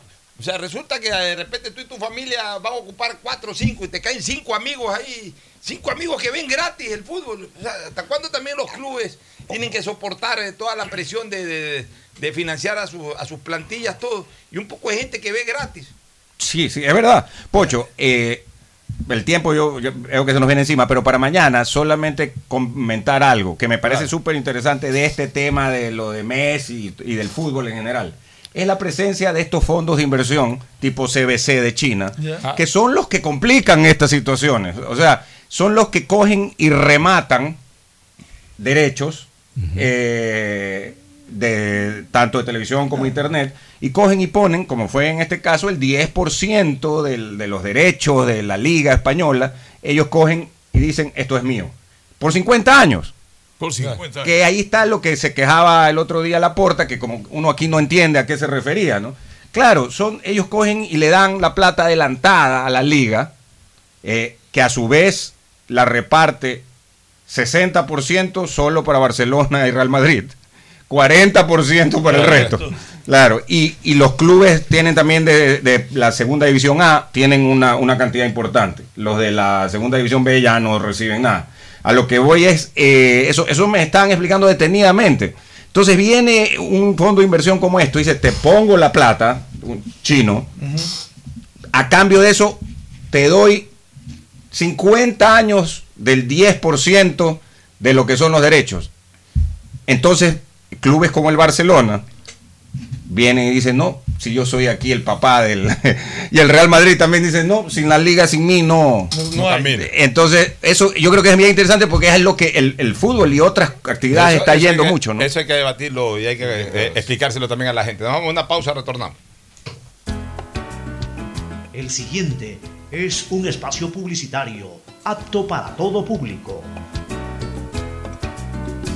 Si me la pongo, si me la pongo, si me la pongo y me vacuno ya. Recuerda, no hay primera sin segunda. Para que tu vacunación esté completa, debes aplicarte las dos dosis. Plan de vacunación 900 del Gobierno del Encuentro. Juntos lo logramos. Si me la pongo, si me la pongo. En Mapac te brindamos una atención de calidad, oportuna y humana. Si no estás de acuerdo con la respuesta de la operadora de los servicios Interagua, contáctanos a nuestro WhatsApp 099-874-72917 o llámanos a la línea directa 1-800-003-003 y desde celular al 113, porque proteger tus derechos es nuestro compromiso. La Alcaldía de Guayaquil Guayaquil y EMAPAC trabajan juntos por una nueva ciudad. Guayaquil crece y su nuevo polo de desarrollo está en la zona del futuro aeropuerto. No tienes idea cómo se han transformado comunidades enteras cuidando el medio ambiente, sobre todo con nuevas plantas de tratamiento de aguas servidas, mejorando la salud con plantas de agua potable, la calidad de vida con parques, canchas deportivas y reactivando el comercio con nuevos caminos. Esta es una transformación sostenible en el tiempo que busca crear nuevas oportunidades para las futuras generaciones de guayaquileños. La vía a la costa renace en la nueva ciudad con la autoridad aeroportuaria y alcaldía de Guayaquil. Dile sí a la vacuna. Claro impulsa el proceso de vacunación otorgando un nuevo beneficio a los ecuatorianos. Por eso, al presentar tu carnet de vacunación y tu cédula de identidad en todos los centros de atención a clientes a nivel nacional, recibirás hasta 50 dólares de descuento en la compra de un nuevo equipo celular. Con estas acciones, Claro ratifica su compromiso de sumar esfuerzos para acelerar la reactivación social y económica del país. Aplica a modelos seleccionados. Más información y condiciones en claro.com.es. Si quieres estudiar, tener flexibilidad horaria y escoger tu futuro, en la Universidad Católica Santiago de Guayaquil trabajamos por el progreso en la educación, ofreciendo cada día la mejor calidad. Estamos a un clic de distancia. Contamos con las carreras de marketing, administración de empresa, emprendimiento e innovación social, turismo, contabilidad y auditoría, trabajo social y derecho. Sistema de Educación a Distancia de la Universidad Católica Santiago de Guayaquil, formando líderes siempre. Todos tenemos algo o alguien por quien quisiéramos que todo sea como antes. Mi abuelita, que me vuelva a visitar, porque necesitamos hablar muchas cosas. Mi esposa y mis hijos, que puedan jugar, que puedan estar ya libremente como antes. Yo quisiera recuperar la tranquilidad, tranquilidad de poder abrazar a mi mami, a mi papi, que son los más vulnerables, y saber que no pasa nada y que solo pueden recibir amor. Por todo eso que pones primero en tu vida, primero pon el hombro. Juntos reactivamos al país. Consulta tu lugar y fecha de vacunación sin costo en tu banco del barrio más cercano. Banco Guayaquil. Primero tú. Si me la pongo, si me la pongo, si me la pongo y me vacuno ya. No te descuides, la vacuna tiene dos dosis. Si te pones solo una, realmente no estás vacunado. Plan de vacunación 900 del gobierno del encuentro. Juntos lo logramos. Si me la pongo, si me la pongo. Hay sonidos que es mejor nunca tener que escuchar. Porque cada motor es diferente. Desde hace 104 años, Lubricantes Gulf mantiene la más alta tecnología y calidad en línea de aceites para motores a diésel y gasolina. Está hecho con una fórmula especial para dar excelente protección a todo tipo de motores, evitando el desgaste prematuro de pistones, anillos y árbol de levas, ayudando a mantener limpio el motor y libre de depósitos que se forman por las altas o bajas temperaturas. Dele a su motor lo que se merece. Lubricantes Gulf, la más alta tecnología en lubricación. 104 años preservando la vida de su motor. Lubricantes Gulf. Gulf es más lubricante.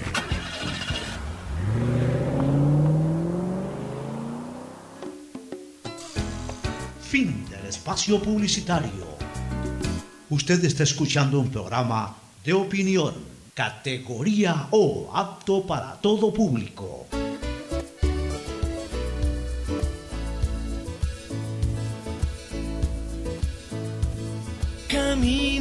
Bueno, ya para cerrar, Copa Libertadores mañana en Maracaná, Barcelona, ya llegó ayer. Los 22 jugadores están listos, 22 jugadores. No hay novedades, no hay, digamos, lesionados. Inclusive todo- Hoyos va a estar también, ¿no? Que ¿Ah? aparentemente estaba lesionado Hoyos, es el jugador importante que va a estar también en la liga. Así es, así que Barcelona va completo, esperando que saque un buen resultado. Sí se puede, como dice Pero por supuesto, Barcelona últimamente en Brasil ha dado buenos golpes y ojalá mañana no sea la excepción. Y hoy día juega River con Mineiro. River Mineiro, el otro partido de cuartos de final, y Liga de. Quito también anda por ahí listo para la Copa Sí, Sudamericana. Olimpia Flamengo es el otro partido también, ¿no? ¿Perdón? De ahí sale el rival del ganador de la llave de Barcelona. De Olimpia Flamengo. Olimpia Flamengo. Ya, perfecto. Puede ser Fla o Flu.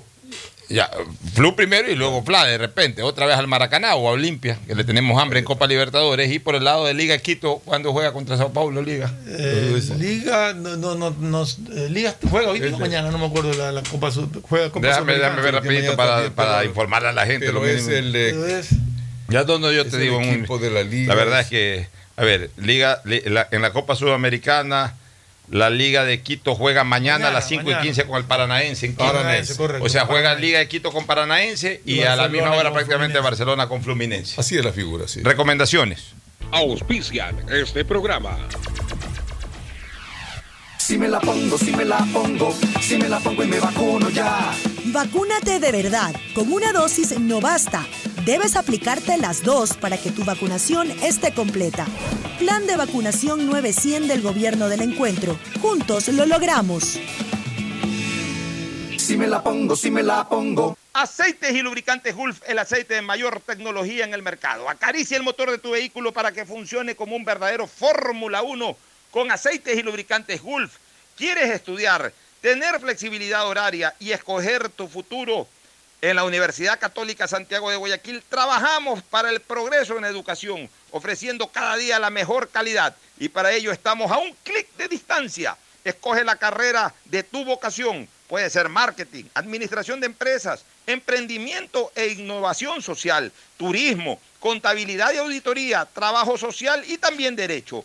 Consulta en nuestra página web mayor información y esquemas de admisión. Universidad Católica Santiago de Guayaquil, formando siempre líderes. Dile sí a la vacuna. Claro, impulsa el proceso de vacunación otorgando un nuevo beneficio a los ecuatorianos. Por eso, al presentar tu carnet de vacunación y tu cédula de identidad en todos los centros de atención a clientes a nivel nacional, recibirás hasta 50 dólares de descuento en la compra de un nuevo equipo celular. Con estas acciones, Claro ratifica su compromiso de sumar esfuerzos para acelerar la reactivación social y económica del país. Aplica a modelos seleccionados. Más información y condiciones en claro.com.es. Todos tenemos algo o alguien por quien quisiéramos que todo sea como antes. Mi abuelita, que me vuelva a visitar, porque necesitamos hablar muchas cosas. Mi esposa y mis hijos, puedan jugar, que puedan estar ya libremente como antes. Yo quisiera recuperar la tranquilidad, tranquilidad de poder abrazar a mi mami, a mi papi, que son los más vulnerables, y saber que no pasa nada y que solo pueden recibir amor. Por todo eso que pones primero en tu vida, primero pon el hombro.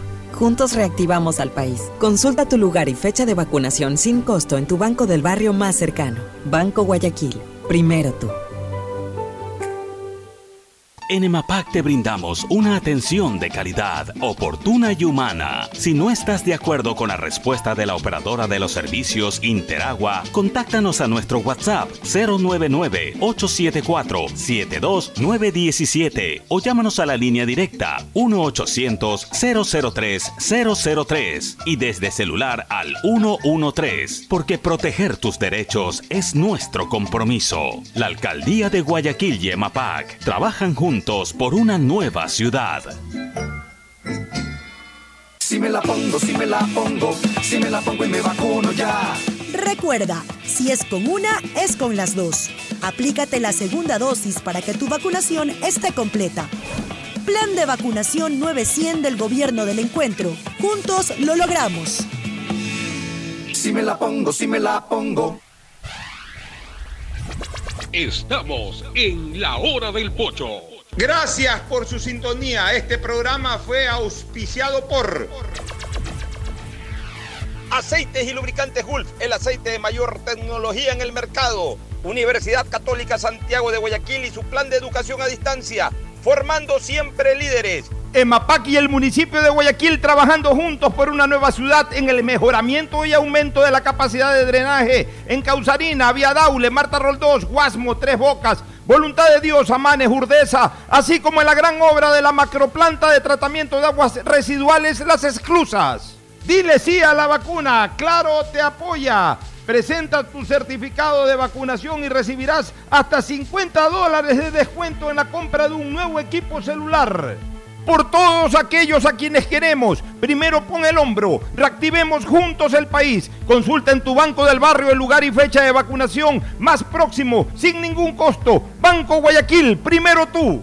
Si me la pongo, si me la pongo, si me la pongo y me vacuno ya. No te descuides, la vacuna tiene dos dosis. Si te pones solo una, realmente no estás vacunado.